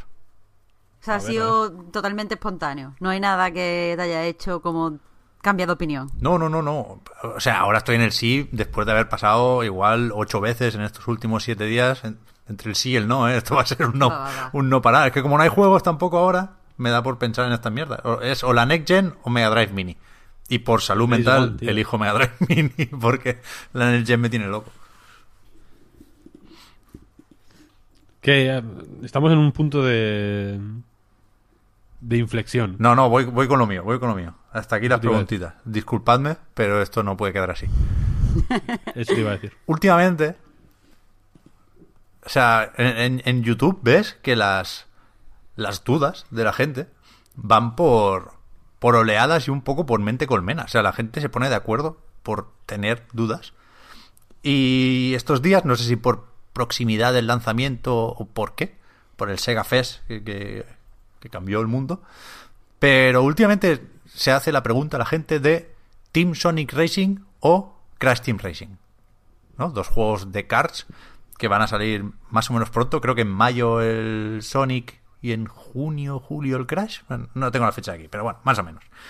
Y que me parece una opor- no había caído hasta ahora, pero me parece una oportunidad perdida de de buscar el enfrentamiento y que se llamaran igual. ¿Por qué Team Sonic Racing y no Sonic Team Racing? ¿No? Hay que Ya, buscar, hay que buscar la la pelea. Que te meto, Crash. Y, y y esa pregunta está ahí. Entonces, creo que claramente va a ganar Crash Team Racing. No, Sí. yo no soy muy de Crash Team Racing, lo jugué un poco en su momento y sin más. Los Sonic, por ejemplo, lo hemos dicho aquí muchas veces, vaya, el All Star Racing Transform es la hostia, pero no sé muy bien por qué este Team Sonic Racing, es que me cuesta decirlo, parece un paso atrás, como que han apostado por la personalización, se han cargado a las a los personajes de Sega que no son de Sonic. No, está muy claro lo que está haciendo aquí Sumo Digital, lo retrasaron sin un motivo aparente. No sé, es raro, algo, algo raro hay. Y de nuevo, en el podcast de Easy Allies todos coincidan en que algo raro hay con este juego. Y en cambio el Crash va ganando tracción, va ganando tracción, la peña está a tope. Y el otro día, el pobre Enrique, voy a decir, pero ahora no, ahora, ahora él, él se lo ha buscado. Puto Enrique. El puto Enrique hi- hizo un avance en Eurogamer, capturando de una sesión preview que haría en Activision, y en los comentarios se lo comían al pobre, porque, porque no usaba el salto en las rampas y no hacía el turbo y no sé qué. O sea, hay... los seguidores de, de Crash se están violentando, digamos. Hay una escalada de violencia en este conflicto y, y me recuerda, porque se me olvida muy fácilmente, la pasión que hay por Crash. Y me- sorprende sobre todo Enrique hacía lo que haría cualquier Nintendero inocente. Enrique, si hay una forma de describirlo, yo creo que es esa, ¿no? Un Nintendero inocente. Eh, cometía la temeridad de comparar, nada más empezar, querer quitarse de encima la comparación con Mario Kart. ¿No? Pues todo un Mario Kart con el Crash. Que parece difícil enfadarse con esto, porque claramente es un Mario Kart con el Crash, amigos, lo siento. Pero la gente estaba súper de culo con eso. Porque ef- efectivamente todos ellos creían que Crash Team Racing es mejor que Mario Kart, ¿no? Pero ni siquiera lo planteaban en términos de el aprendiz supera al maestro, sino de no, no vale mencionar Mario Kart porque Crash Team Racing tiene una entidad y una calidad suficiente. Entonces mi pregunta es, ¿lo veis así? ¿Jugasteis mucho? No. O sea, entiendo que, que hay gente que lo jugó muchísimo en PlayStation, este juego. Que también se las trae, porque es verdad que para dominar el derrape, que hay que pulsar primero uno, después el otro, tiene, tiene su cosa. Entonces, no sé si vosotros jugasteis mucho en, en Play y, y en concreto me preguntaba Víctor si tú eres pro gamer de Crash Team Racing igual que lo eres de Mario Kart. No, no, no, no. Sí jugué mucho porque por parte de mi familia vive en Zaragoza. Entonces cuando iba a Zaragoza, si, lo- si, si- si hubiera vivido en esta época, igual podría haberme llevado las consolas, ¿no? Para Zaragoza, incluso como un puto friki. Pero en esa época no. Entonces tenía que trabajar con lo que con lo que se camelaban en Zaragoza, que era la Play. Entonces, eh, pues con mi primo jugaba al Crash Team Racing todo el día. Al Crash Team Hostia, Racing y al Time Crisis. Era, Ojo, era un poco lo que... Lo intentamos con el Point Blank también, que es un juego que ahora me, como que me resulta muy atractivo, pero en esa época no nos gustaba nada. Nos gustaba más el Time Crisis y a mí me gustaba personalmente el Time Crisis porque en... ¿Cómo se llamaba el sitio donde íbamos? Eh, En Bayona, en Galicia. Íbamos a, de vacaciones muy a menudo y, y había una recreativa del Time Crisis. Entonces lo, lo conocíamos, digamos, ¿no? Como que sabíamos, re- reconocíamos las pantallas y usábamos, digamos, el de la Play para practicar. Pa luego- porque eso era como falso, ¿no? Era una simulación. El reto real era pasárselo en la, en la recreativa. Pero bueno, la cosa es que el, el, el Crash Team Racing lo conozco bien por... De aquella época, o sea, lo conozco bien. Lo, lo conocía bien de, de aquella época. Así que, es- o sea, creo que en general se jugó muchísimo al Crash Team Racing en su momento. Sí, sí. Un montón de peña. Claro, yo igual, yo con mi primo, eh, con el mismo primo que jugaba al Resident Evil, solo jugaba al Crash Team Racing. Y al Resident Evil ya porque nos daba miedo mm, jugar separado. Eh, y he jugado muchísimo y me he divertido mucho. No me llama nada el remake este de Switch porque lo veo ultra mega feo. Que, que me di cuenta mirando hacia atrás que el de Play era mazo feo, pero que me lo pasaba muy bien. Y respecto a la comparación con Mario Kart, yo he jugado mucho más al Crash Team Racing que al Mario Kart. Y sin embargo, eh, después de jugar mucho, mucho, mucho, mucho, mucho, mucho al Mario Kart 8 Deluxe, es el de la Switch, ¿Mm? ya no quiero jugar a ningún otro juego de coche nunca más en mi vida. Mm, Joder, Me Mario, flipa, me flipa muchísimo. Mario Kart 8 lo está. A mí, que no, no, no conozco los detalles ¿eh? de Crash Team Racing ni la, la pregunta típica que, que te formulan o que te planteas ante una remasterización, ¿no? ¿Se controla igual? No sabría responderla porque no recuerdo cómo se controlaba el original. Pero sí creo que como el Insane Trilogy es un trabajo mucho más exhaustivo de lo que yo me esperaba, ¿eh? O sea, se ve de cojones el, el Crash Team Racing. Siendo, siendo feo, porque es un Crash. La dirección de arte es la que es. Exacto. Pero, pero la iluminación, el detalle de las pistas, es bastante espectacular el juego, ¿eh? No, De- sí, eso es totalmente cierto. De hecho, puede que sea demasiado espectacular porque me suena que es de esos que irá a... A lo mejor me equivoco, ¿eh? Lo estoy diciendo de, de memoria. A 30 en consolas normales, en la One y en la Play 4 básicas, y a 60 en la Pro y en la X, me suena. Que esto ha pasado ahora con el... Con el Pero de... horrible, ¿no? el- Sí, con el Dangerous Driving se llama, el de... Sí, tengo ganas de eso. de los del Burnout. Que pasa lo mismo, me, me parece criminal hacer esto. Pero de verdad, ¿eh? Eh. Y me suena. Hostia, no sé, ahora lo miro y si no, la semana que viene lo cambiamos. Pero. Pero me suena que es así. Y me jodería que no. Que, que la mayoría, insisto, es que se nos olvida que la mayoría de usuarios de PlayStation y de Xbox One tienen las, las consolas no potenciadas, ¿no? O no revisadas. Que la mayoría vaya a jugarlo a 30, macho. Que igual El- con, con menos palmeras y menos iluminación volumétrica ya, ya tirábamos. Pero bueno, es que creo que lo va a petar este juego, ¿eh? que no que algunos no Sí, estamos fijo, preparados. Fijo, fijo. O sea, seguro. Y se va a comer Pero- al Sonic, pero con A ver, patatas, y, pobre. y me llama un montón probarlo. Lo que pasa es que no sé si lo compraría. Ya. O sea, quiero decir que, que yo entiendo que está la gente a tope con el juego, ¿eh? Sí, sí, sí. sí. que yo tengo ahí súper súper buenos recuerdos de un juego súper divertido, eh, el original, y desde luego el Sony a mí no me llama, pero ni por asomo. Es que no sé, es que ni siquiera estoy pendiente de si salen imágenes o salen tráiler o yo qué sé. Ya, ya. Es una pena porque el, el camino hasta aquí lo habían hecho muy bien. Hmm. Muy, muy bien. Yo tengo que decir una cosa. Uno.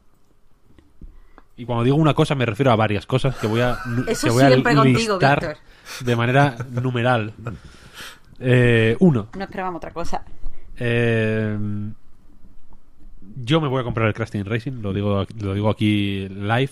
O sea, tú te lo vas a comprar. Con... Tú vas a ir a una tienda con tu dinero Voy a- sí, de hecho, que te has ganado no, duramente.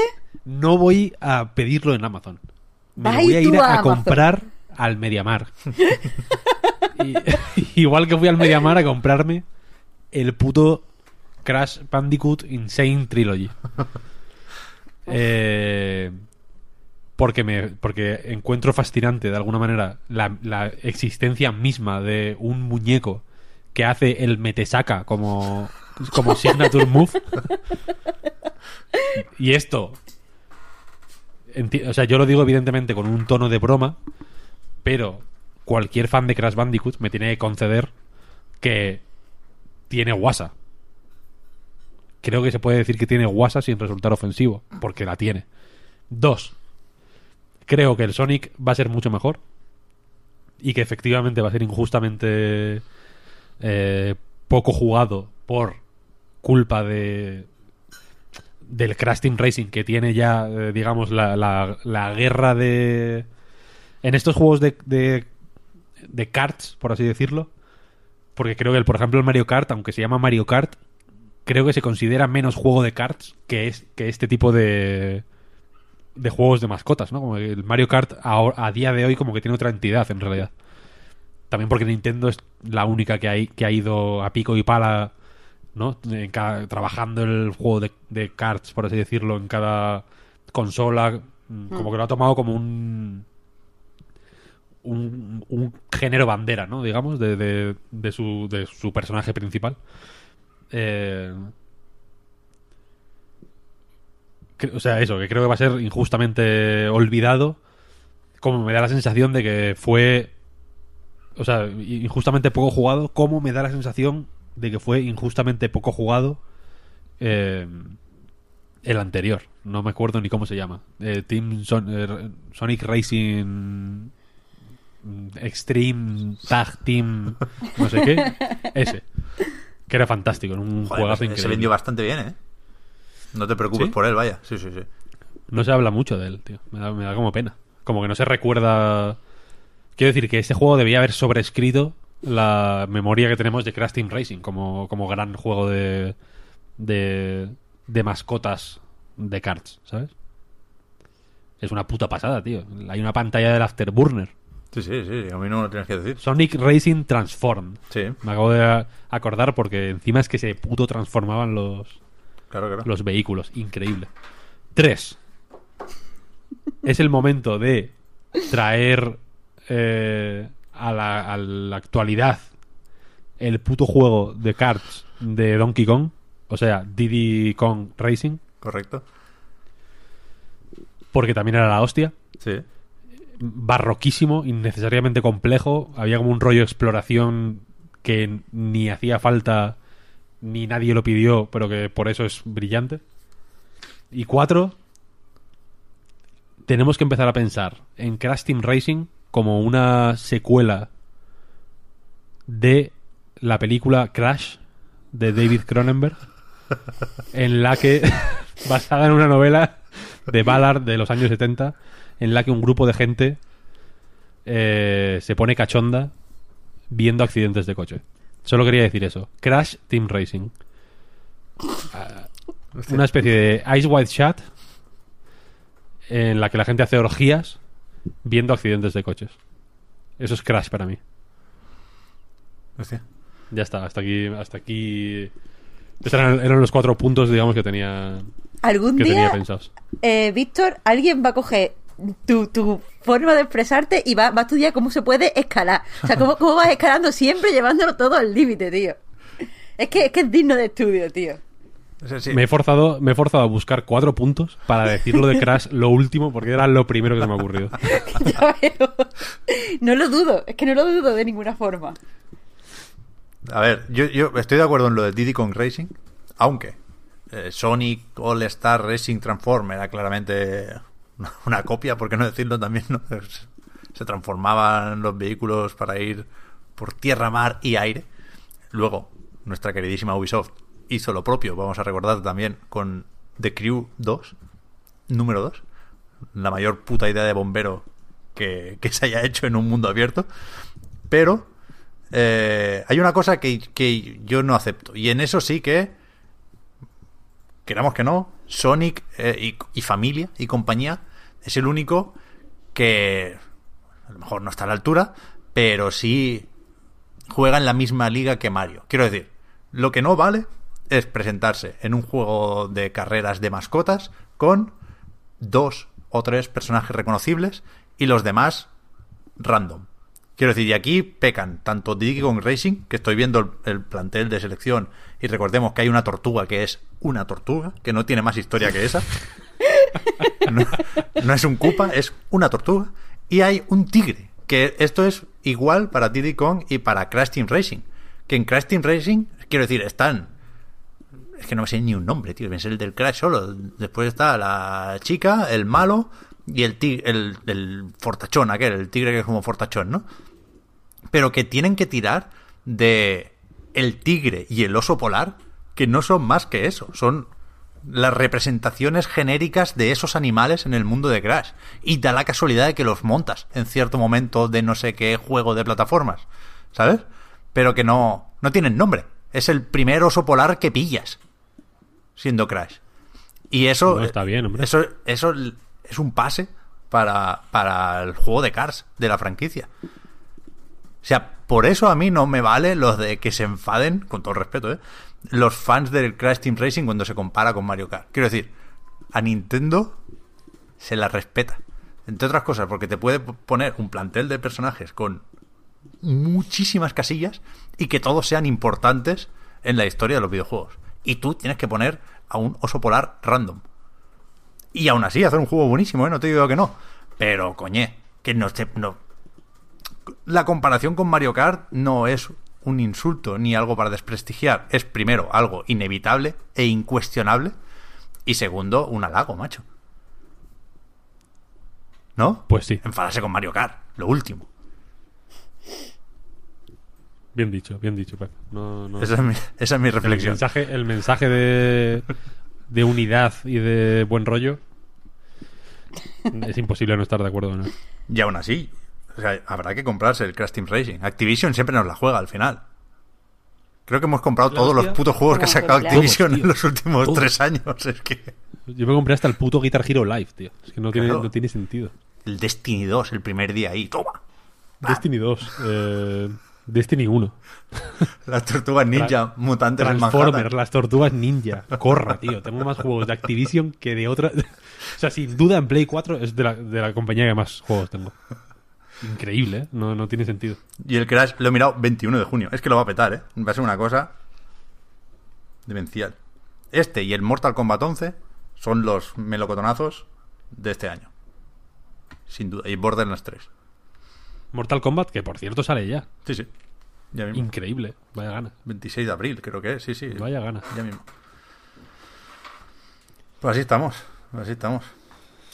Pues nada. Me estaba acordando llegado. ahora, primero, de que creo que esto ya lo hicimos en unas preguntitas un día, lo de hablar del Sonic y el Crash, pero bueno, ahora está más cerca la cosa.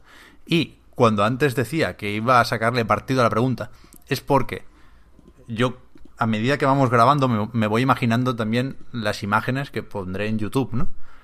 Y es muy fácil hacer eso cuando hablamos de juegos y no tan fácil cuando hablamos de Activision monitorizando embarazos. O sea, aquí no, no hay artworks para esto, para esto, ¿no? O no, no los tengo a mano. Entonces, ¿creéis que la gente se va a enfadar si pongo el Crash Team Racing? Como al final, ¿sabes? Una Hombre. imagen ahí. A pesar de que no lo hemos Me probado. podría- y me que- podría enfadar yo. Fantasía pura. Pero es que necesito, necesito artworks para llenar esto. Yo pondría una imagen de Beyoncé embarazada. Se hizo como una sesión de fotos guapísima que sale ahí como Sí, con sí. flores y con Sí, todo. era la foto con más likes en Instagram en su momento, ¿no? Algo así. Claro, hombre. Bueno, pero Kylie Jenner la superó en nada. Es verdad. Es verdad. Bueno, no sé. puede que ponga el Crash, ¿eh? Es que Activision publica muy pocos artworks de sus juegos. Entonces, si quemo uno aquí, a lo mejor no tenemos para cuando salga. Pero es que a lo mejor el 21 de junio ya no hay podcast, porque después del E3. Bueno, el 21 de junio sí que habrá podcast. Voy a mirar si hay más de un artwork. Si, hay, si encuentro un artwork que no sea el de la portada. Creo que hay uno en una pista de hielo, ¿eh? Igual si lo, lo puedo sacar. Yo creo que voy a poner un dibujo del Crash. Es que también nos da, nos da clics. Hay, do- hay una técnica mágica. Todo por los clics. Claro, con las miniaturas de YouTube. Bueno, se puede escribir un libro, por supuesto, seguramente lo habrá. Es muy importante hacer una buena miniatura en YouTube, ¿no? Porque el algoritmo no hay cosa que premie más que el, el- que la gente clique un vídeo sin estar suscrito a eso, ¿no? Que se viralice un vídeo. Que haya un buen ratio de clics versus veces que enseñas o que sugieres ese vídeo. La forma, esto lo dije también en un podcast, es que hemos hecho tantos podcasts que está todo dicho ya. Nada mejor que un Goku para satisfacer a- al algoritmo de Google. Entonces creo que ahora mismo, aparte de Goku, Crash tiene ese poder. ¿Sabes? Tú- o sea, Crash igual Goku, quieres decir. Ahora mismo, si tú pones en la imagen del podcast, imagina, los cuatro dibujines ahí, pongo un Yoshi, pongo algo de Sekiro, pero al principio y al final hay un Goku y un Crash, eso lo peta. Pero, pero es que no os lo imagináis. Yo te digo, Pep, pon las cuatro cosas que más lo peten. Pon a Crash, Claro que aunque no tengan nada que ver, ¿no? Fornite, Claro. un Fornite, un Goku y... y Beyoncé embarazada. A ver, yo, yo no sé nada de, de YouTube, pero a lo mejor si pones la cara de, de Pepa, así como súper sorprendido, llevándose las manos a la cabeza, ya está. Estoy, estoy, estoy buscando porque seguro que hay algo... Vamos a ver, tendencias videojuegos, ¿no? Consiguiendo la esquina oculta ruina en Fortnite. ¿Ves? Eh, otro de Fortnite de Willy Rex. Eh, otro de no sé quién de Fortnite también. Este Te vas a hacer daño, ¿eh, Víctor, buscando ahí?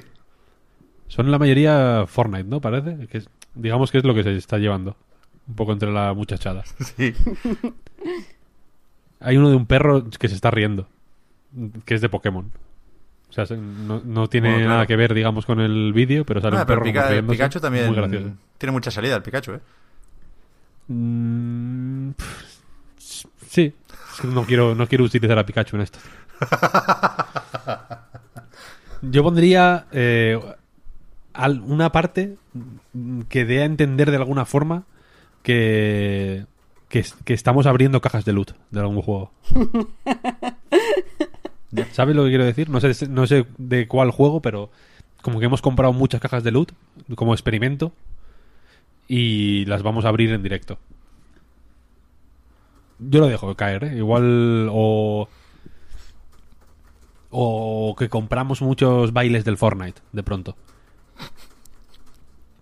V-Bucks.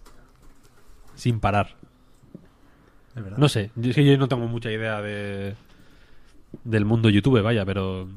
Pero es que tú piensas que aquí la gracia es que se colorea a medida que hablamos. Quiero decir, puede que esa montaña de monedas que puedes conseguir por solo 2,99 coincida con lo de Activision.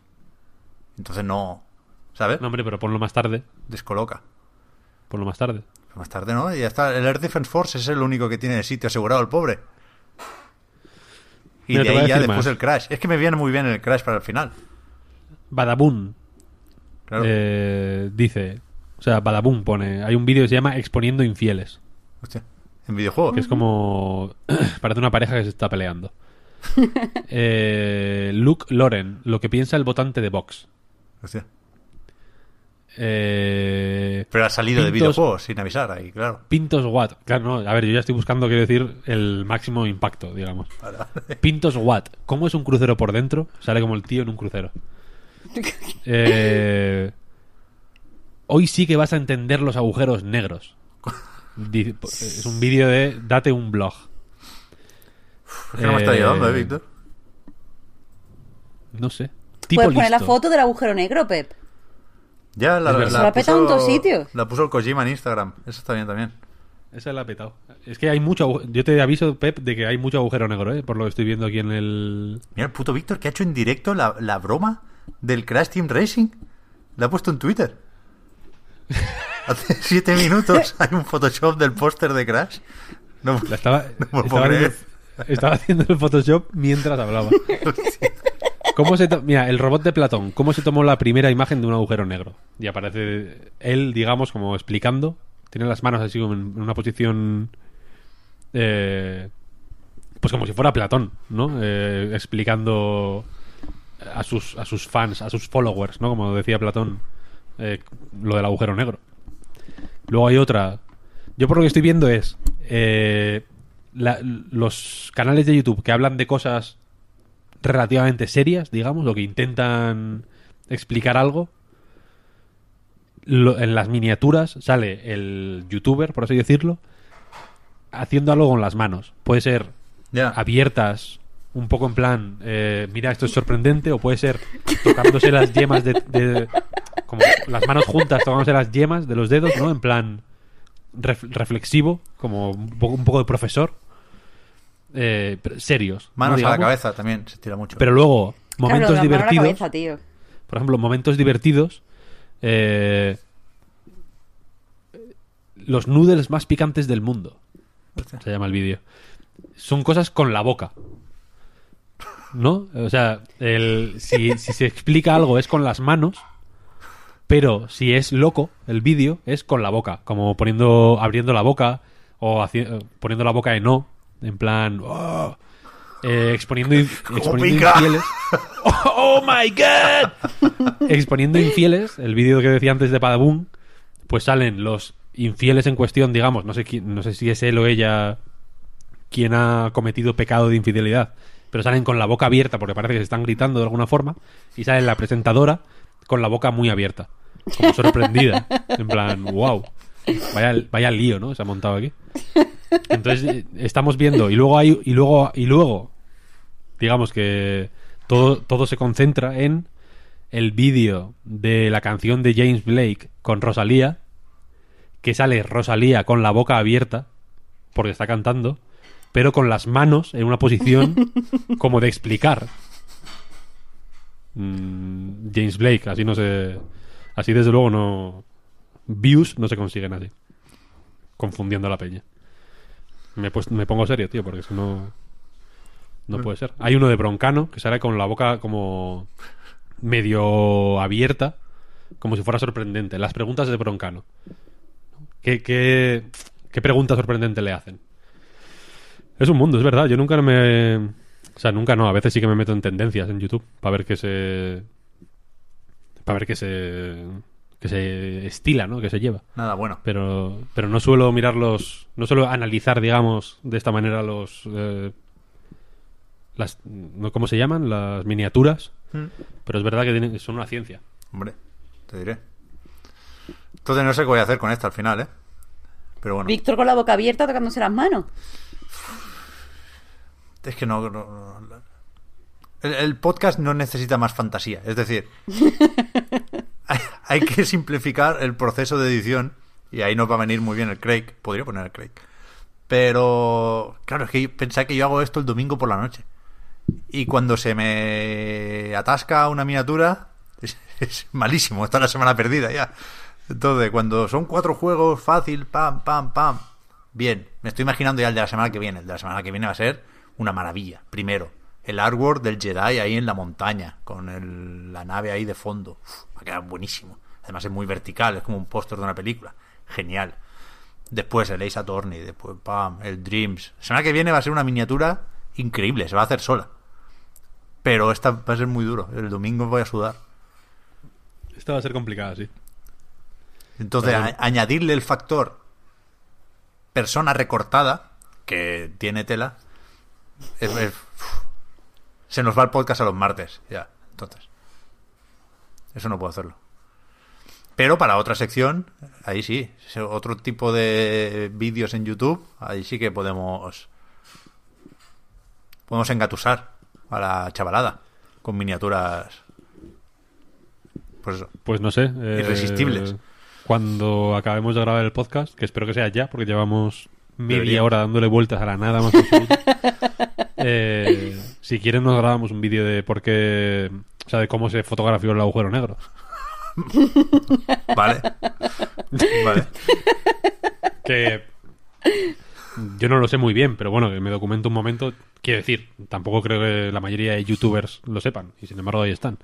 Vale. Es simplemente ponerse, digo, con las manos como así. un poco como magister, ¿no? Soy el, soy el magister de, de los agujeros negros. Te voy a explicar esto. No sé. Entonces nos vamos. Es que es, es la hostia porque no he conocido a nadie de la gente que había en, en tendencias de YouTube, tío. Me he sentido muy mal. Bueno, yo sé. No te preocupes. Estoy fuera, tío. No puedo, no puedo estar fuera. Está bien, hombre. Tampoco quiero ser duro con YouTube, vaya, mola YouTube. Pero. Pero tienes que afinar el algoritmo. O sea, metiéndote en tendencias, condicionas el algoritmo. Y son malísimo. Tú tienes que ser tú mismo en YouTube. Joder, si te dijera lo que me sale a mí en, en relacionados. Por eso, por eso. La Virgen, qué infierno. Por, por- por eso, pues tienes que ponerte cosas que sepas que te van a, a dar feedback positivo. Si no, es malísimo eso. Bueno, a mí últimamente la verdad es que me sale fino, ¿eh? Porque me- me sale Sekiro por todos lados. Sekiro, pero una pila de vídeos de Sekiro, tío. Vi, uno, vi uno el otro día que era como 10 cosas, 10 secretos que no sabes de Sekiro. Y eran como las cosas más normales. Uno de, las, uno de los secretos era que se podía sprintar. No, eso no es el secreto mejor guardado, ¿no? Demencial. Hay muchos de 15 secretos de Sekiro, tal, no sé, no sé cuál. Y son como cosas muy normales, ¿no? Yo, esperaba como... He visto muchos vídeos de esos porque hay... Igual que he visto siempre de los Souls, muchos vídeos de cosas que no sabías de, de Dark Souls 2, tal, cosas así. Que por ejemplo, en uno de esos vídeos me enteré de que el, en el Dark Souls 2 hay un ataúd, hay como en una... En, un en uno de mis, de mis zonas favoritas del Dark Souls 2, de hecho, que es como una playa eh, de oscuridad, me encanta. Y hay un ataúd. Y, y te puedes meter. O sea, cuando te acercas, te dice como tumbarte o algo así. Mm. Y, claro, tú eh, generalmente vas con tu muñeco ahí con la armadura y toda la virgen, te tumbas, se cierra el ataúd, tal, te levantas y, y como que no ha pasado nada. Pero si tu muñeco es hombre, cuando te levantas eres mujer. Y si eres mujer, y si eres mujer, te levantas hombre. Es como para cambiar eso. Y, y yo eso no, lo, no tenía ni idea, evidentemente. Joder. Porque iba con el muñeco con la armadura y, y- y no le he visto. Yo no le he visto la cara a un muñeco mío del Dark Souls en la puta vida. vaya, Eso no- lo sabía hasta yo, tío. Yo no lo sabía, yo no lo sabía. O sea, no porque lo viera jugando, ¿eh? sino porque se, se comentó bastante en su momento. Yo me enteré en su día, quiero decir. Cuando, Ah, bueno, vale. Igual la semana después de que saliera el Vale, Dark Souls. vale, vale, vale. El Dark Souls 2, perdón. Pero que, que siempre. O sea, me, me- me fascina la velocidad a la, que, a la que la peña encuentra cosas realmente secretas y realmente. Mm, Como, como muy escondidas, muy a conciencia, en este tipo de juegos tan rápido. Mm. Y me, y me gusta ver este tipo de vídeos. Pero en los de Sekiro estoy viendo mucha tontería. De esto no es esto no es secreto, tío, es, es normal, te lo dice una puta un puto mensaje en pantalla que te sale gigante. No sé, no sé, no sé. Bueno, va, pues nos vamos. Nos vamos. Eh, falta una cosa, falta recordar que a nightgames.com y el podcast Reload, como decíamos al principio, son proyectos que se mantienen gracias a vuestras generosas aportaciones en Patreon, patreon.com barra a night reload. Os damos las gracias por ello, faltaría más. Y también a los patrons os dejamos ahora un, un ratito más de podcast en la prórroga. Al resto, nos vemos la semana que viene, que antes lo hemos estado hablando, eh, es Semana Santa, o empiezan las vacaciones y los días festivos de Semana Santa, y en principio grabaremos el miércoles, porque entendemos que ya habrá bastantes cosas, insisto, Star Wars, acceso anticipado a Dreams, Nintendo Labo VR, hay unas cuantas cosillas. Entonces, grabaremos antes de lo normal, pero no sé si cambiaremos algo de la publicación. Entiendo que no, que, que será será como siempre sábado y lunes. Así que nos escuchamos la semana que viene. Vayas, lo, lo- lo que quería hacer es que sí habrá programa en Semana Santa. Así que entonces hablamos todo lo nuevo que haya dado de sí el mundo de los videojuegos. Gracias a todos. Gracias, Víctor. Gracias, Marta. Y hasta la próxima. Chao, chao. Luego.